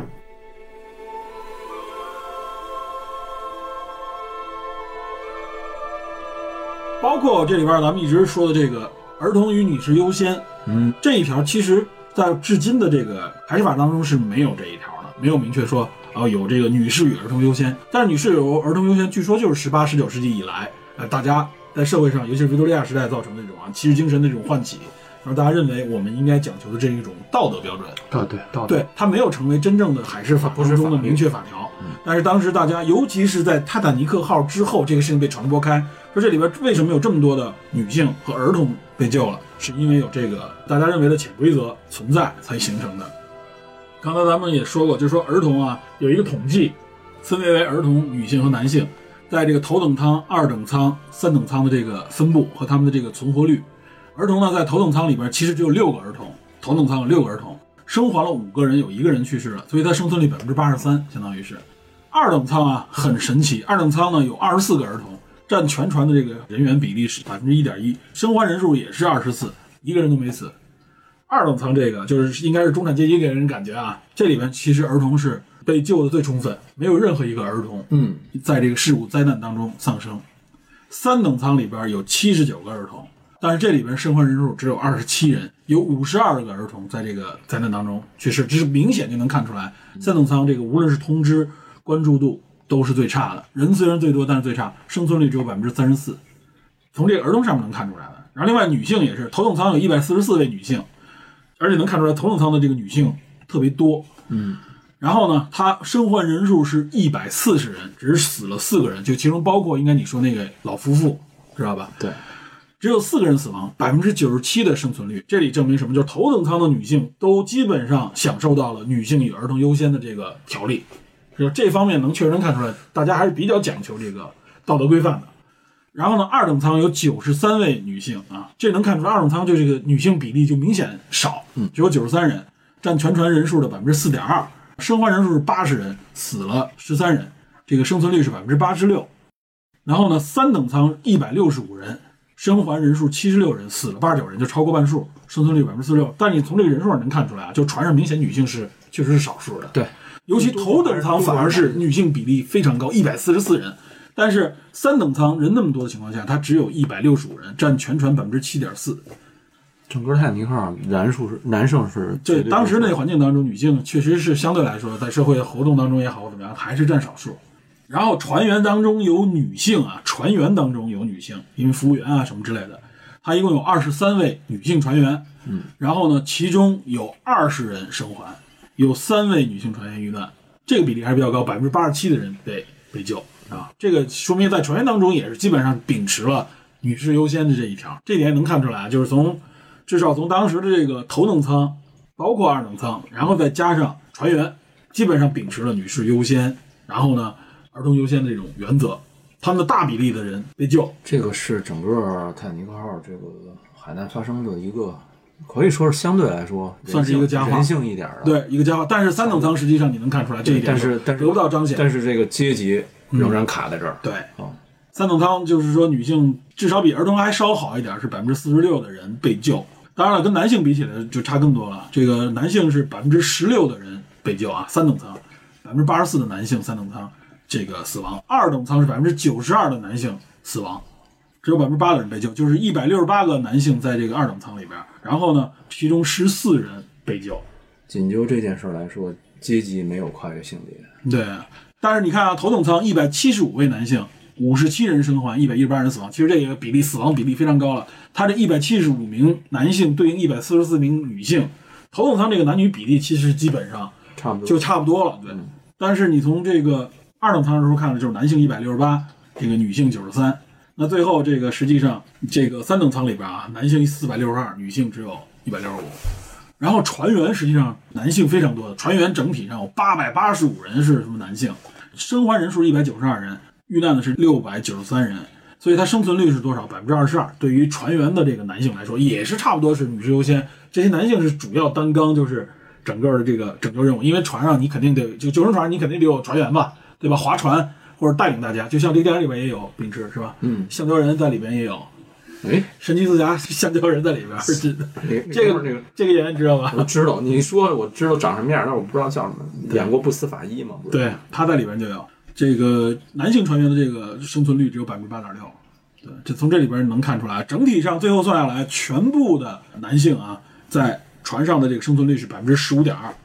死亡最严重的是二等舱男性啊，死亡比例最高，嗯，对吧？二等舱的这个男性死亡比例是百分之九十二，只有他们十四个人存活下，一百五十四人全挂了。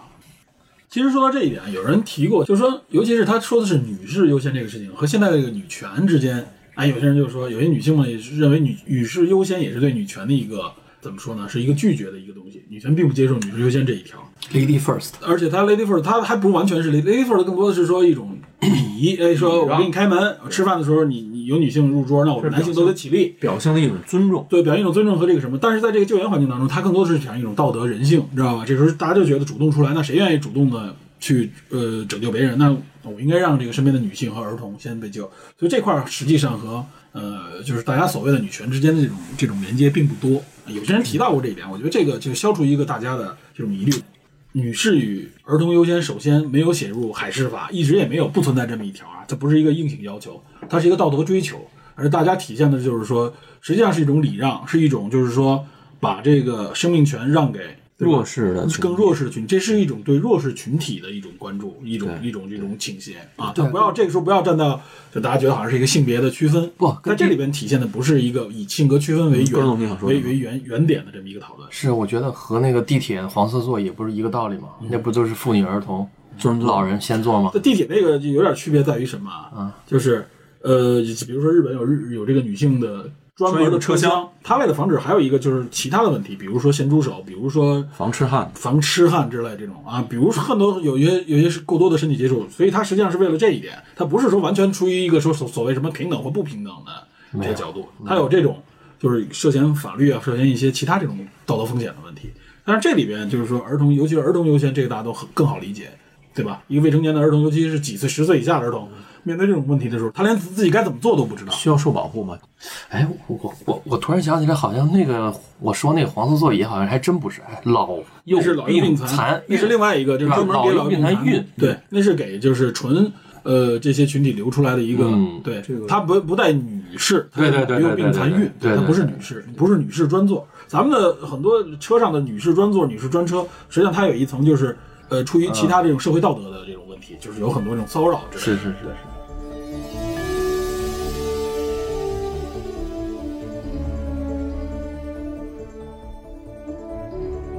刚才其实呃 DP 已经说了好多，就是因为这个事故的引发后来的，无论是海事法啊，然后这个安全，包括无线电，包括这个对冰山的这个警告啊，又出了这个冰山冰山调查队嘛，就专门是巡逻常年常年巡逻的一个调查。其实这都是因为这一个事故引发出来的。对，这很明显就是人类社会面对突发的事故之后，人类社会的一种，我们可以说称之为进化，对吧？影响你这么大，那你肯定要针对这类的事故，避免它再次发生的时候，你会有一些正常的这种反应。如何规避类似的这种事故发生？所以这也是为什么我说我刚才说那个听证会也好，或者说这种严格的调查，其实当时社会的这个，包括中国的那个报纸，就是事故之后立刻就开始各种报道，对吧？他当然了，很多是传播当时被救的这些人啊，包括那些绅士绅士精神的这种体现，他主要是为了报道这些，哎报道所谓的人性光辉，但其实更多的呢是报道这个事故，追踪这个事故原因，触发是这个社会的进化，尤其在海洋上面。凯文龙他实际上对泰坦尼克也是一种他的这种调查，对吧？对，呃，你肯定你不能够说你只允许某种，比如官方的调查，对吧？你应该是这个社会多角度的，它会自然会产生这种调查，就不同的角度去分析。卡梅隆调查这个船员的时候，他请了历史学家，请了造船厂的人，还有前海的这方面对，专业，还有专门的这个打捞的人员，就是各个行业的人综合在一起，充分的讨论、比对，包括这个现场的事故的现场的还原，才能够得出一个比较靠谱的结论你。想他在拍这个纪录片的时候啊，包括拍摄这部电影，他就要对那个历史有充分的了解。对，在这个过程当中，他引来商业的投资，赞助他拍这么一个艺术品，但实际上他这里边不仅仅在艺术上的有价值，他在实际的对这个呃潜水、对这个事故探勘探，嗯对吧？对这种挖掘，包括对一些历史的还原都有益处，会带来。对非常而且他这里边他能雇佣来的所谓的这些专业人士。他们才有机会去针对这个事件进行研究。对这个东西它并没有说天然就形成在历史课本当中，或者说形成在一些所谓的历史基础当中，并没有被定论。很多东西都是随着不断的挖掘，你有新的这种发现。一点点还原。对，你哪怕你说是政府，如果你政府对这个事件，比如说进行研究，那比如说几十年前的政府，对吧？那时候的技术手段，你你到不了现场，没法去潜水到那么深就是他程度九十年代他的技 术，跟他后来那个二十二十多周年的时候状态也仍然不一样。对，这就能看出来，就是随着我们技术增加，我们对这个事故会有更多的还原，更多的发现。但另外，这时候就有一个问题了：如果说这个事故如果只是仅限于官方的这种角度的话，比如说五年之后不允许你谈了，对吧？中央允许我官方发布这种调查报告，你们民间不允许。你对这事情调查，甚至会遇到什么其他问题的话，那我觉得就大家不可能对这个事故有更深刻的认其识。实，其实他在那个团队在一起的时候，他说：“我能保证一件事，就是这里一定会有激烈的争吵，对因为各个行业的人切入点是不一样的，只有这个争吵，大家去探讨，才能够去真正。而且这个争吵是只限于专业领域的争吵，而不是说我带着情绪说你有什么立场，那你嗯是什不么是屁股坐歪了，对你是不是某些势力，你有什么这个我觉得没必要。对啊，你有什么意识形态色 彩是吧？我说的不是这个， 你不要不要问。 对，我的意思是说，其实我相信，哪怕是政府为这件事情说我再做调查，他无法像卡梅伦似的投入这么长的时间和成本。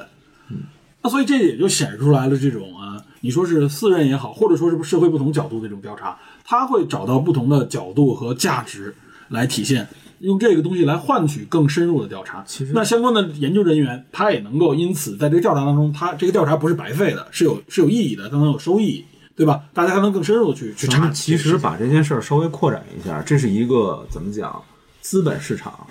良性的资本市场带动嘛，介入到这个调查事事件当中，然后给他提供前期的投入资金，他后期以电影的形式来回馈。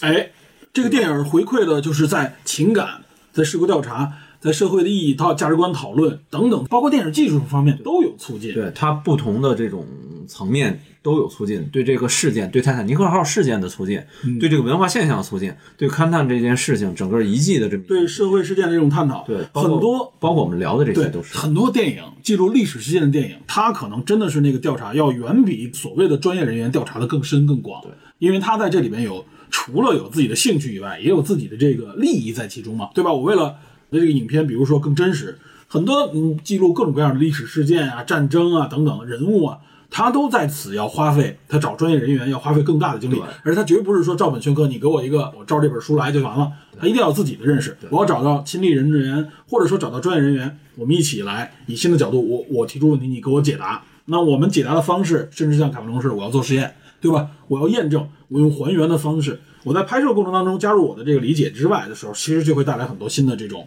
呈现。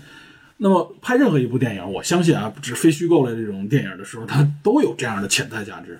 对吧？这个电影绝不仅仅只是一个票房的收益的这么一件事儿，对，但它有可能是票房收益所带动出来的，呃，这么一后边一系列的价值。允许民间资本进入，不是，我是说，反正咱这话题现在已经进入深水区了啊，不进入浮冰区了。咱们现在现在这个话题，咱们避免，首先咱们要避免沉船，然后 首先这个是第一风险，你很危险。安安全安全理解，这样注意前方冰山啊！嗯对，有冰山的时候，咱们要要要主动规避啊。刚才你们说什么？要设置红绿灯是吧？嗯这话说的 对，是吧？不能无序发展嘛，哎，对对，不能无序发展，要有序的，啊不能野蛮生长嘛。对有序发展。所以咱有很多听友喜欢咱们这个节目，就是说，呃，虽然说不多吧，但是这个角度确实可能跟主流的这种观点不一样。我觉得这个电影表达也是如此。你像卡梅隆，等于是用一个爱情故事带出一个灾难来，带出一个对灾难的这个了解，而且他的这个调查，我相信卡梅伦应该在这方面的调查，对无论是深海勘探、深海这种这种拯救，包括啊，他都是有相当的发言权的了，应该是。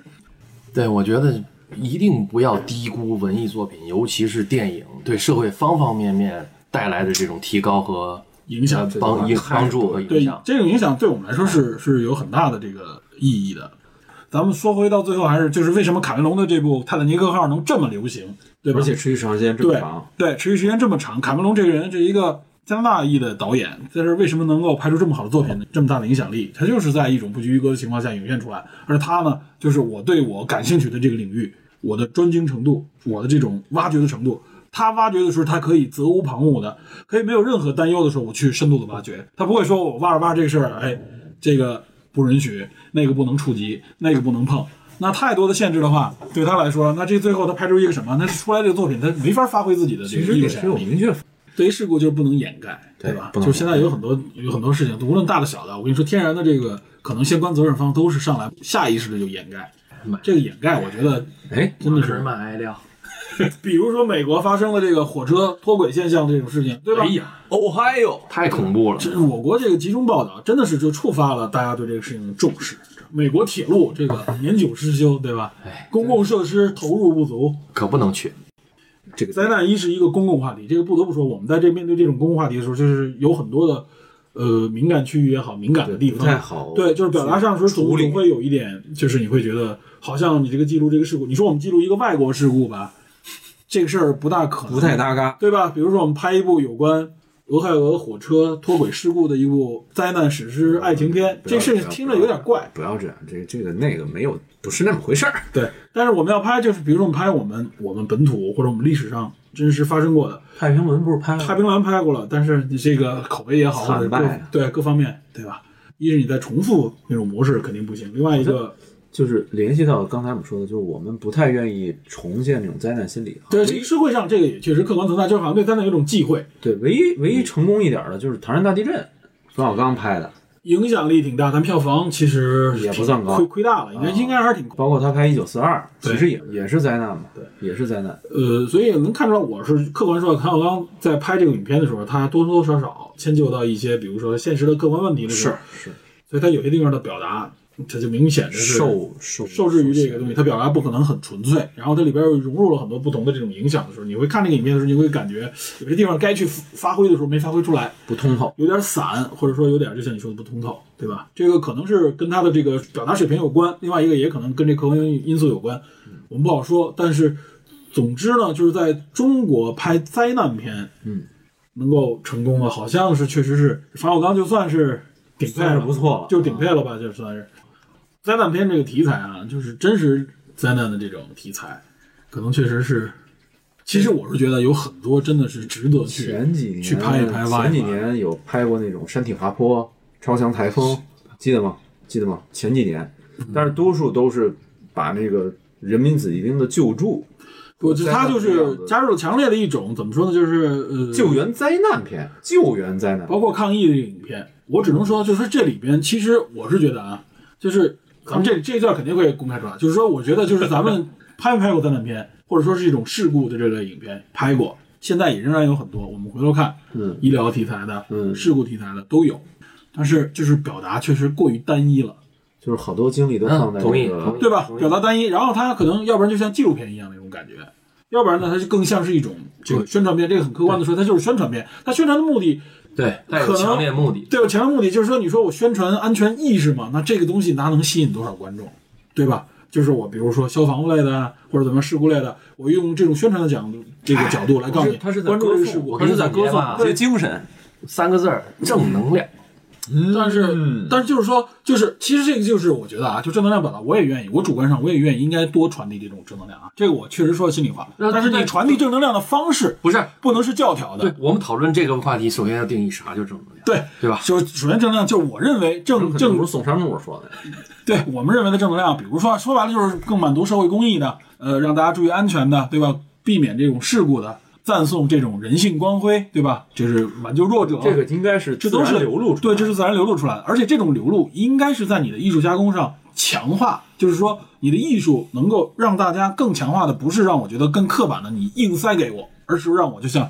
呃，《泰坦尼克》这个影片似的，它是在爱情故事当中，我体会到了对灾难当中的可怕，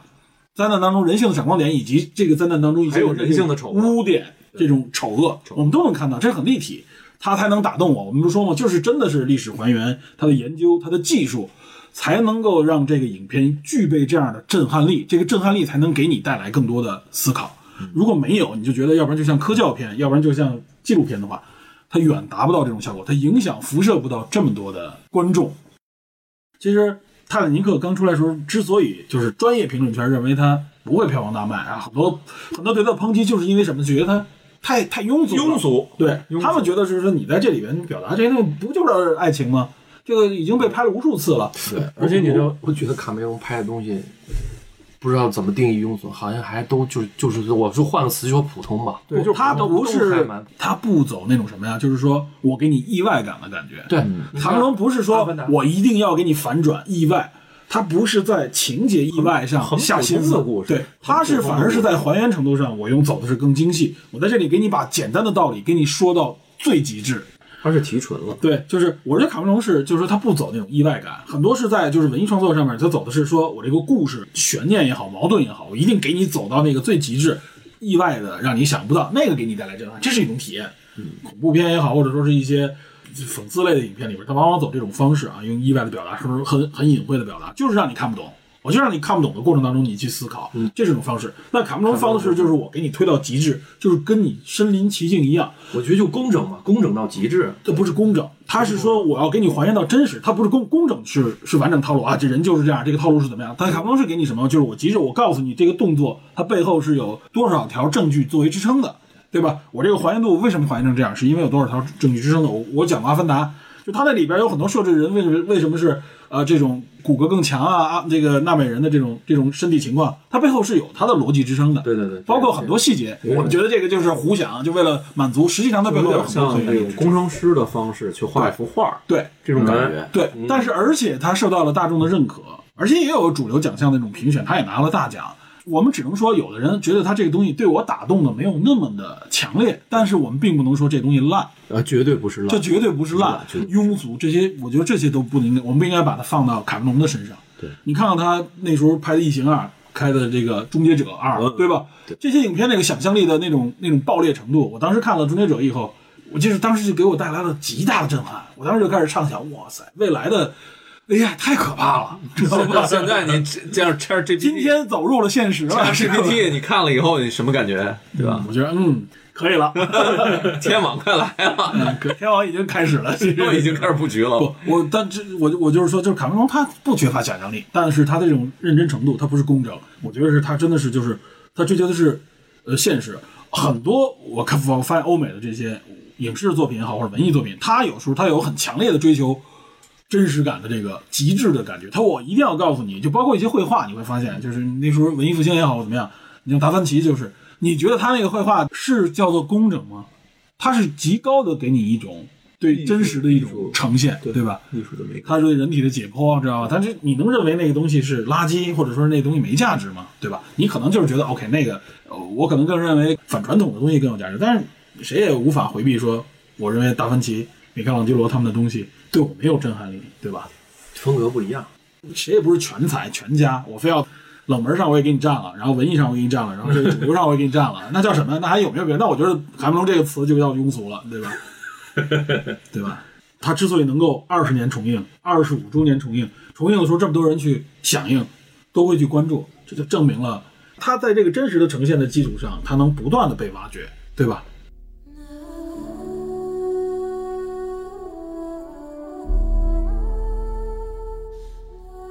哎，这个说到最后，咱们你们会看这个重映版吗？去电影院？有时间应该去看，带带带孩子一块儿。对孩子肯定没看过，我觉得可以看一看。 我我讲，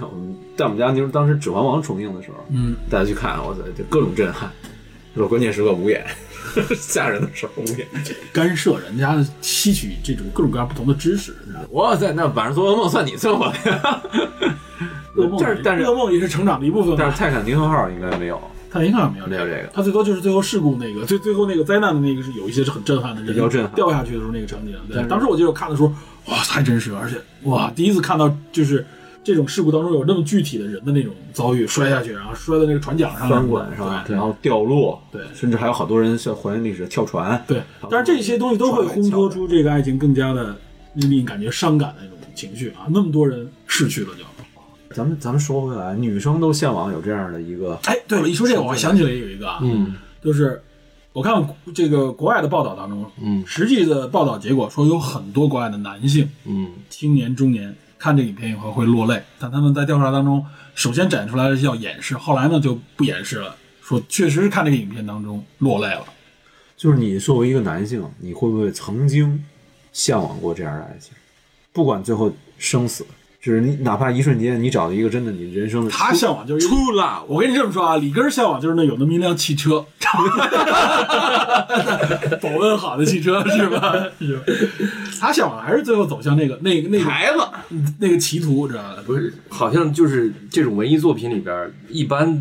这种让人印象深刻的爱情故事都是跨阶层的。哦，对吧？他要带有他要带有这种对对吧罗密欧朱丽叶之所以流行，罗密欧朱丽叶成为经典就是因为仇家，他是他跨了一个不可逾越的鸿沟嘛，对，反正得跨了什么，要不跨阶层，你要不然就跨跨物种。呃，对跨物种，这金有点狠刚，了金刚啊，金刚，金刚也是不是那个《水形物语》，对吧？ 对啊水，形物语是，对，必须得跨点什么，对，这才让人印象深刻。就是说你也想跨一个什么？我去，不，反正就是说这部影片，哎，首先这部影片从爱情角度来说打动你了吗？当时也是同学之间嘛，互相推荐，讲，哎，你看过没有那个电影？就是情窦初课开间是吧？哎对，聊，我觉得在当时这个呃中学生、年轻人，就是青少年当中啊，引发这种口碑去看这影片的，可能更多的是因为爱情这个因素，对吧？就觉得哎呀，我看了以后，他可能说不出来是爱情，但他觉得特别感动。莱看昂纳完了之多后嗯是对莱昂纳多特别帅，对然后呢，Rose 特别美，或者主要可能就是莱昂纳多帅。然后反正这影片不管怎么说吧，就是推荐你去看，拍的特别好，对吧？就这种口碑。我们当时确实口口相传，但是男生基本上都不耐烦。哎呦，啥了不起的？不一帅哥吗？哎，我觉得 你说这点就很像西方很多调查里边，就是一开始大家就说对这嗤之以鼻，但很多男性观众看看完了看完了以后又不承认说自己当时哭了，知道吗？考了以后确实是震撼的，但是呃，你说当当时对，当时是那种就是满脑子都是世界杯，哎，就是不是，而后而来且就很不明显的就是，当时那个年代能能够打动那个年龄的你的一些作品，你发现你现在看就肯定没有那种经感觉久，没有那种感觉了吧？没有，这种感觉。我现你在没你有那是种感你觉是心灵被封闭了，我也是。 你就想着你们俩是他妈明显福特汽车你们俩明显是被耗尽了， 知道什么是被封闭了？对对对，被被耗尽了，元素没有了，我们被耗尽了，我们被耗尽了。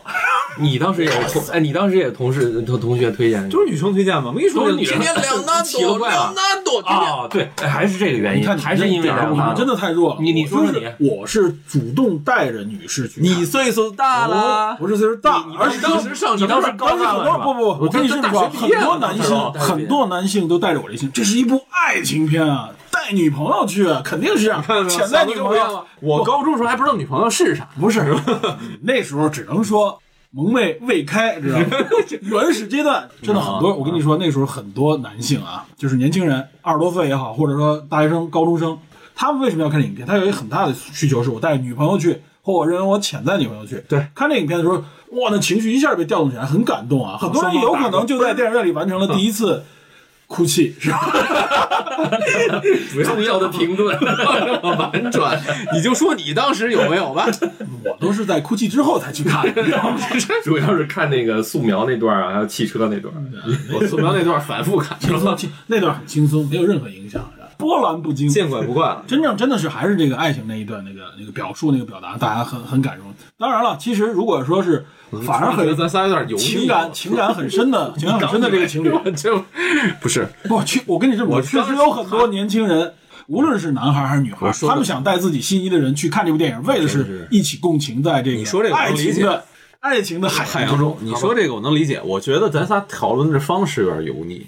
不，那个时候真的是有成群结队去看的，就是大家起着哄去看啊，就几个人带几个人，男生女生几个男孩儿几个女孩儿一小团起体，哎，对，有这种情况。有有有，然后反而是那种纯友谊团队啊，不愿意去看。那看这片儿就是暗示性太强了，必须是那种哎，如果团队不激发，就暧昧私底下哎。还是帝都开放，所以，请你去看，要求你去看的那个人，其实是向你一种间接的表白。但是有很多啊，这个还有很多当时的土豆，知道吧？就呃混沌未开的土豆，就就我这样错过了。我也是。我我回想过去有多少多少个错过了情窦初开的一不是个我一个非常纯洁的点。我回想过去有多少次都得扇自己嘴不巴。 是，我跟你说，我都得想起莱昂纳多，满脑袋都是巴西队那哥们儿，嗯 那莱昂纳多，你知道吗？ 就他这明显，我跟你说啊，就是 DP 这个心情是什么？就是错过了以后那种懊恼，转换了一种仇恨，那倒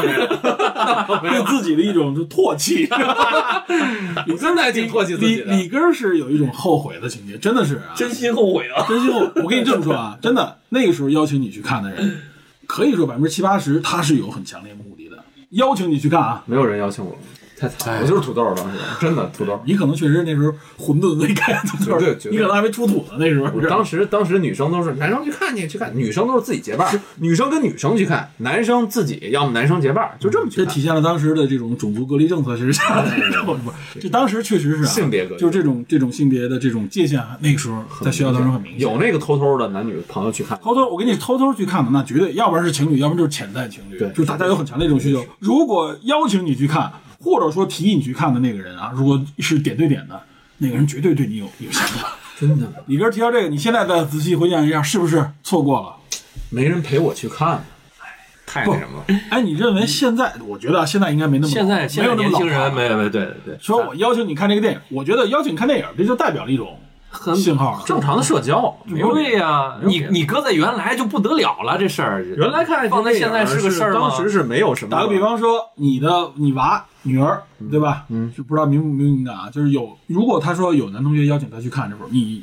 支持他去看吗？比如看一下重映版的《泰坦尼克》，他应该没看过吧？够岁数就去，不够岁数不去。什么叫够岁数啊？现在只早点儿，再过几年去。只有你们两个人去，还是说大家一起？没有他，他要是这么说，他前提条件肯定是两个人去。啊，对啊，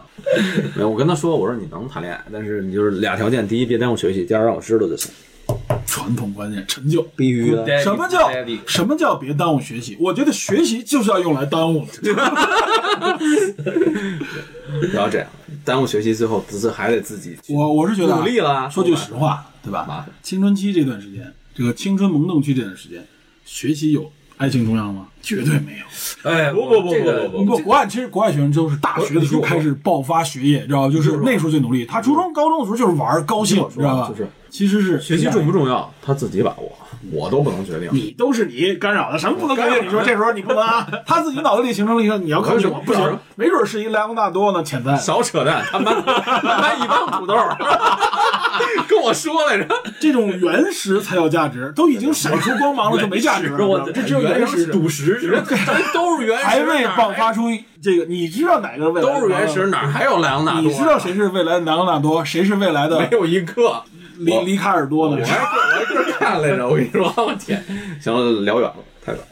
不，这块儿其实挺有意思的啊。我是觉得就是说，如果现在来看，其实就不像咱们那个时候啊，真的是这是一个特看个别电明确的影想不得。法了了，对现在哪是个事儿？现在正常啊，我记得我那时候都是约着一起看什么《拯救大兵瑞恩》，嗯哥儿几个一块儿去都是他擅长的。哥儿几个看这个，我操！然后但这篇呢，哥儿几个不说话了， 知道吧？看了都不跟你说，我看了，知道吧？ 尤其是一帮老爷们儿去看一个爱情片儿的时候，你就觉得嘖撑住，不能哭，你要哭了觉得自哎，己有就点太那个就回到那个话题，就是车调查的时候，当时是有很多人男子气概，在就说承认说一开始调查的时候，或者是在彼此交流的时候，不承认自己，一是有的人不承认自己看了这个影片，二是有的人不承认自己看这影片哭了，但后来说其实看这影片里很多男性哭，这个比例并不比女性低，知道当时吧？不是说不能说超过女性，或者说女性更我高们，实际上并不教比女性育低，男人有泪不轻弹嘛，你要世界上都是你就是 soft 世界上都是如此。软蛋，你知这道吗说的都是西方的调查啊，真的世界上都是如此。我们就是你，你看《泰坦尼克》，你或者说包括你看其他文艺作品的时候，如果你落泪了，你是一个男生，尤其你是成年男生，男性就会认为你那么多愁善感。那这不是犬之力那个咱们聊过吗？所以说就是有难其看了，刻就是板你印象，那你为什么你就不能？但啊那个时候社会上就是有这压力情，感群体当中是大家甚至连看个影片都你就不没会有这种情感，不会公开说自己拥看有过情感能力吗？没有，没人会这么说。说，即使承认自己看了，那也是带女朋友去看呢，对吧？女朋友带着去看呢，这么说没有人会重重庆映，哎，妻儿老小全体，全家一起看。我不记得我上一部能掉眼泪的电影是啥了，我好好想想。这影片你看过了，首先啊，泰坦尼克看过当吧？然当然，落泪吗？我这真没哭出来，我没哭出来不是知道，但你觉得感动吗？感动肯定有，他可能没有确实不关注这感动，不多啊，也不多，不多，不是说全程落泪，就是最后那段他这个总归是有一啊个对触动你的桥段。对有没有触动你呢？推下来，推下来那个从木板上推下来那一块儿，确实挺有一点儿对，心里心发酸是吧？对对对对对对，我觉得也是最后那段确实让你感觉，因为前面铺垫的太多，两个人就是那种生离死别的而感且觉。还有可能是什么？你看这电影看太多遍了，你脱敏了。我觉得这个当是，时当时就有点那种觉得当是然还有感逆动，反逆反心情，对，心态绝对是是感动，但是觉得那么矫情 这种感觉。而且那时候逆反心态其实是一种就是追求男子气概的时候那种对，那时候那时候觉得我应该我怎么能我怎么能看下去？光我你这样，提醒自己，周我围的人也会说：“哎呀，你怎么这儿干嘛呢？干嘛呢弱不弱啊？你对对对太 soft 了。下意识做出的抵抗。对，就没办法，人很难啊。我我比较老实，对他所应以该为什么回想要抽嘴巴呢？他波澜不惊的，你会发现，实际上，哎，真的是你最后回忆的时候，你没有什么拿得出手的回忆，拿得出手，沉甸甸的，或者说真的能沉甸颠甸的，的，我真的土豆型回忆真没意思。我努力过了，我试过了，对但是失败了。大家性格不一样但是真的不，真的是吧？你站在了一个已经成年以后，你回想，就是你青春时代那个时候，本应该有更多的，哪怕你看日本漫画里边你看到那些，那都是青春里边的价值故事，为了爱情啊，为了一些友谊啊，为了某种某一个项目，或者说是奋不顾身，对，就是你有很多东西，就是触发你成为你自我的那一部分。其实是越往以后，你会越觉得那个东西珍贵。说说说真的，就是正严肃的说一句啊，就是我回想过去的这个呃经历经历，从上学一直以来这么多年，如果再让我回去重新开始，我肯定不会再重新选择我嗯那么我的平所淡作，所那种为平我太的平那淡了，些做法，太平淡了，是吧？我我我不在这儿给他就是贴标签儿说平淡还是怎么着，反正我不会再去那么做。我不知道你们是不是，我会把我现在此时此刻的想法往前推十几年。你的意思就是说，希望能有更更自我、 Be myself 更成熟的这种心智 Be myself 来看待自己经历的事情，因为他在那个时候，他觉得经历自己的时候，他把握不住，可能因因为那个时候我因为种种事件吧，可能好多事情做的选择可能会现在还会这么选，但是最后我选择成为我自己的这个想法和途径会更早一点。对对，因为我说就的是这他个，是有我一指种着这就个当时被被压抑压制的那种感觉。这样我指着这个范围，包括谈恋爱、工作，说所有啊，都是所有生这活，些生活所有都这是些对对对都是，不仅仅是谈恋爱。对我我我也是，就是以前觉得好像都是，甚至你会觉得，哎呀，经历这些事太不好意思，不可提及。但现在觉得特宝贵，就是自己做的傻事儿也好，或者说自己呃冒失的做的一些事儿，或者意外的一些事情，对你来说其实是很宝贵的。对，这个很有价值。就是说，我觉得你像泰坦尼克，最当近时有个日剧吗？重启人生，讲的就是这个。所以我觉得就是说，像《泰坦尼克》这个电影啊，它代表了一种，代表的是当时给当时的年轻人一个机会，嗯，能够看到一些平时可能接触不太到的一些内容，知道吧？就是那个时候，说白了，那时候的文艺作品是丰富了我们的认知和生活，对，真的极大丰富了我们的认知和生活。嗯，现在好像有很多啊，但更多的我觉得反而是一种一种灌输，或者说是一种让我们平庸化的一些东西，就是太多了这些东西，也有可能再过二十年回看的时候啊，那个时候真的是太封闭了，嗯、知道吧？就现在你感觉好像。我是认为，就是八九十年代的那些人啊，就尤其九零后那一些人，他们能够接触的东西还是很立体很多的。但是到零零 后开始又、又就又减少，小时候看的动画片 儿，日本的、美国的，没错，欧洲的，对本土呢对对吧电影你能看到像《泰坦尼克》港《大台兵的瑞对非常多，对，他那个而且那个时候其实就是对吧，很少有这种这种剪切掉的东西，其实它其实能给你一个很完整的表达的机会看到。现在其实电影挺多，但是我们现在看到有包括像漫威这个太多套路化的东西，我已经不看了。对我我插一句啊，就就前阵子我看看了一些就是《聊斋》还有《三国演义》，我现在我我的天哪，那太血腥了经典，我惊了，我我说这些东西怎么能拍出来呢？现在是肯定不允许的太血腥了，对，你也说《聊 斋还还有》，一个人偷偷的半夜没有别的电视剧，打开一个《聊斋》，哎，那时我候晚，尤其晚上频道的时候就播这个， 我对汗毛根儿都立起来，家长不在家，你知道吗？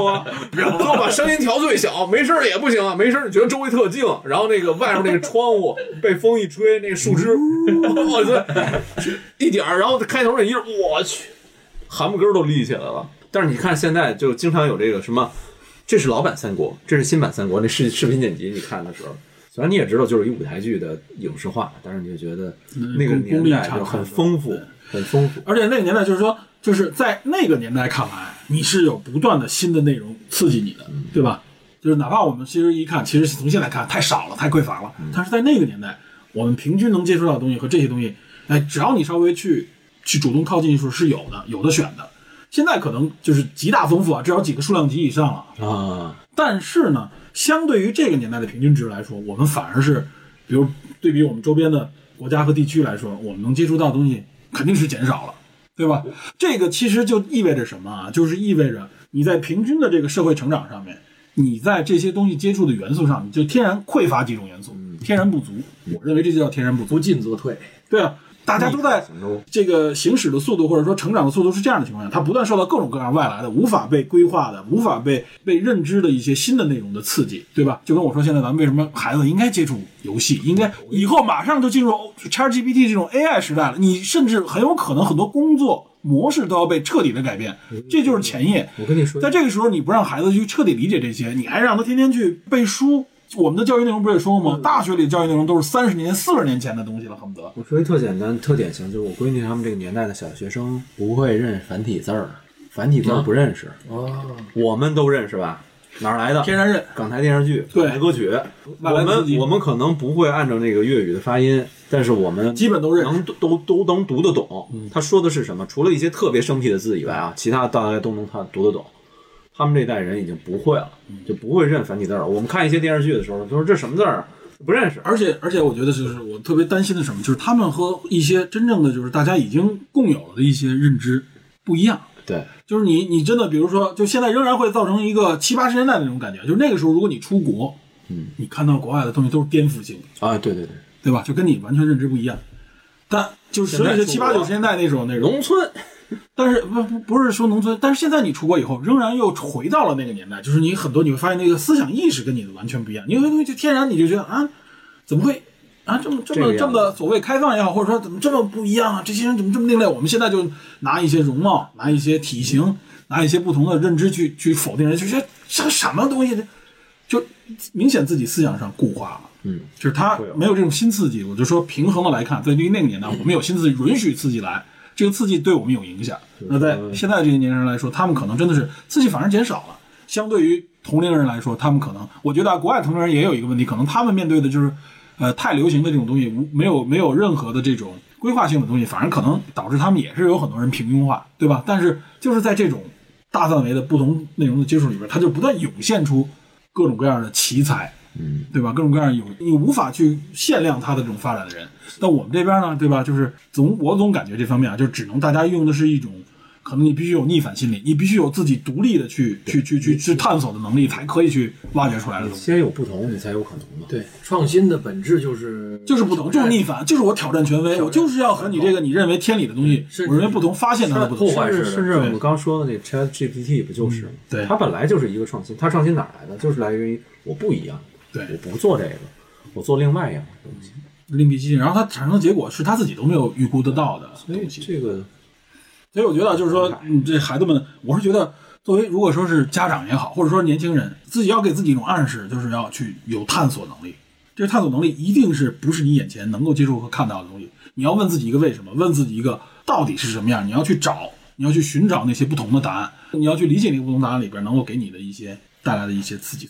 从这点来看啊，就是我们我认为咱们九十年代的时候是相当幸运的，哦没错八九十年代能看到那些东西，现在看来我觉得我们是相当幸运的，非常幸运，对，那个时候我们这个全社会也处在一种对外界求知若渴的状强态烈的探索。对，这个导致了我们后来的这种发展，对吧？这个我觉得跟这里是有正相关的作用的，就是我们后来的这种发展，其实，在那时候很多人。八九十年代的那些时候的儿童是现在的今天的主流的，比如这些创业者们，这些他们是在那个时候成长起来的。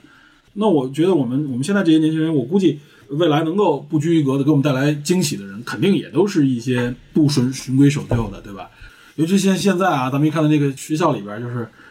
呃那个我自己付出生命也要把别人卷死的那种，在自己课堂上面写的那种标语，那种方式，就是我们哇塞，就是站在食堂里边啊，拿着背着那书本儿，你说的是衡水二中，对吧？我都不，咱别说这个学校名字，我就说就这种方式出来的，真的是你回看那个年轻时代，我觉得我年轻时代是不是是是简直就是被一种埋没了一种，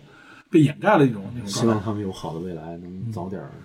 但我是觉得他应该是在初中、高中这段时间出发，然后到了大学那时候，你有了选择了，你对自己有了沉淀的时候，你去在学业上，所以说国外就是说本科教育以上是特别难的。对，但咱们这时候很多人就是高中过后到了本科教育，那就必须是必须是四年放松，然后最后写那个这个论文的时候呢，都是哎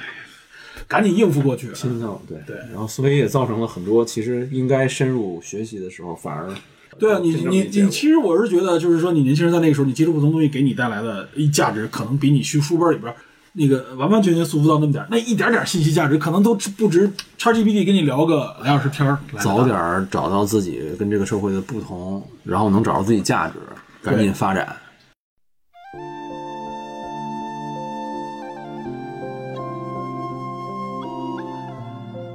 最后啊，最后总结，我觉得就是《泰坦尼克》的重映，它不应该仅仅只是我们对爱情经典的一种重映，对灾难的一种重新发掘，嗯，而是我们回忆那个年代这样的文艺作品曾经在我们的启示，对我们的一种启示，对我们的一种触发，嗯可能是在情感上的，可能是在其他方面上的，甚至在电影技术上的，哎，这种影片代表着一种那时候的一种社会上的一种冲动，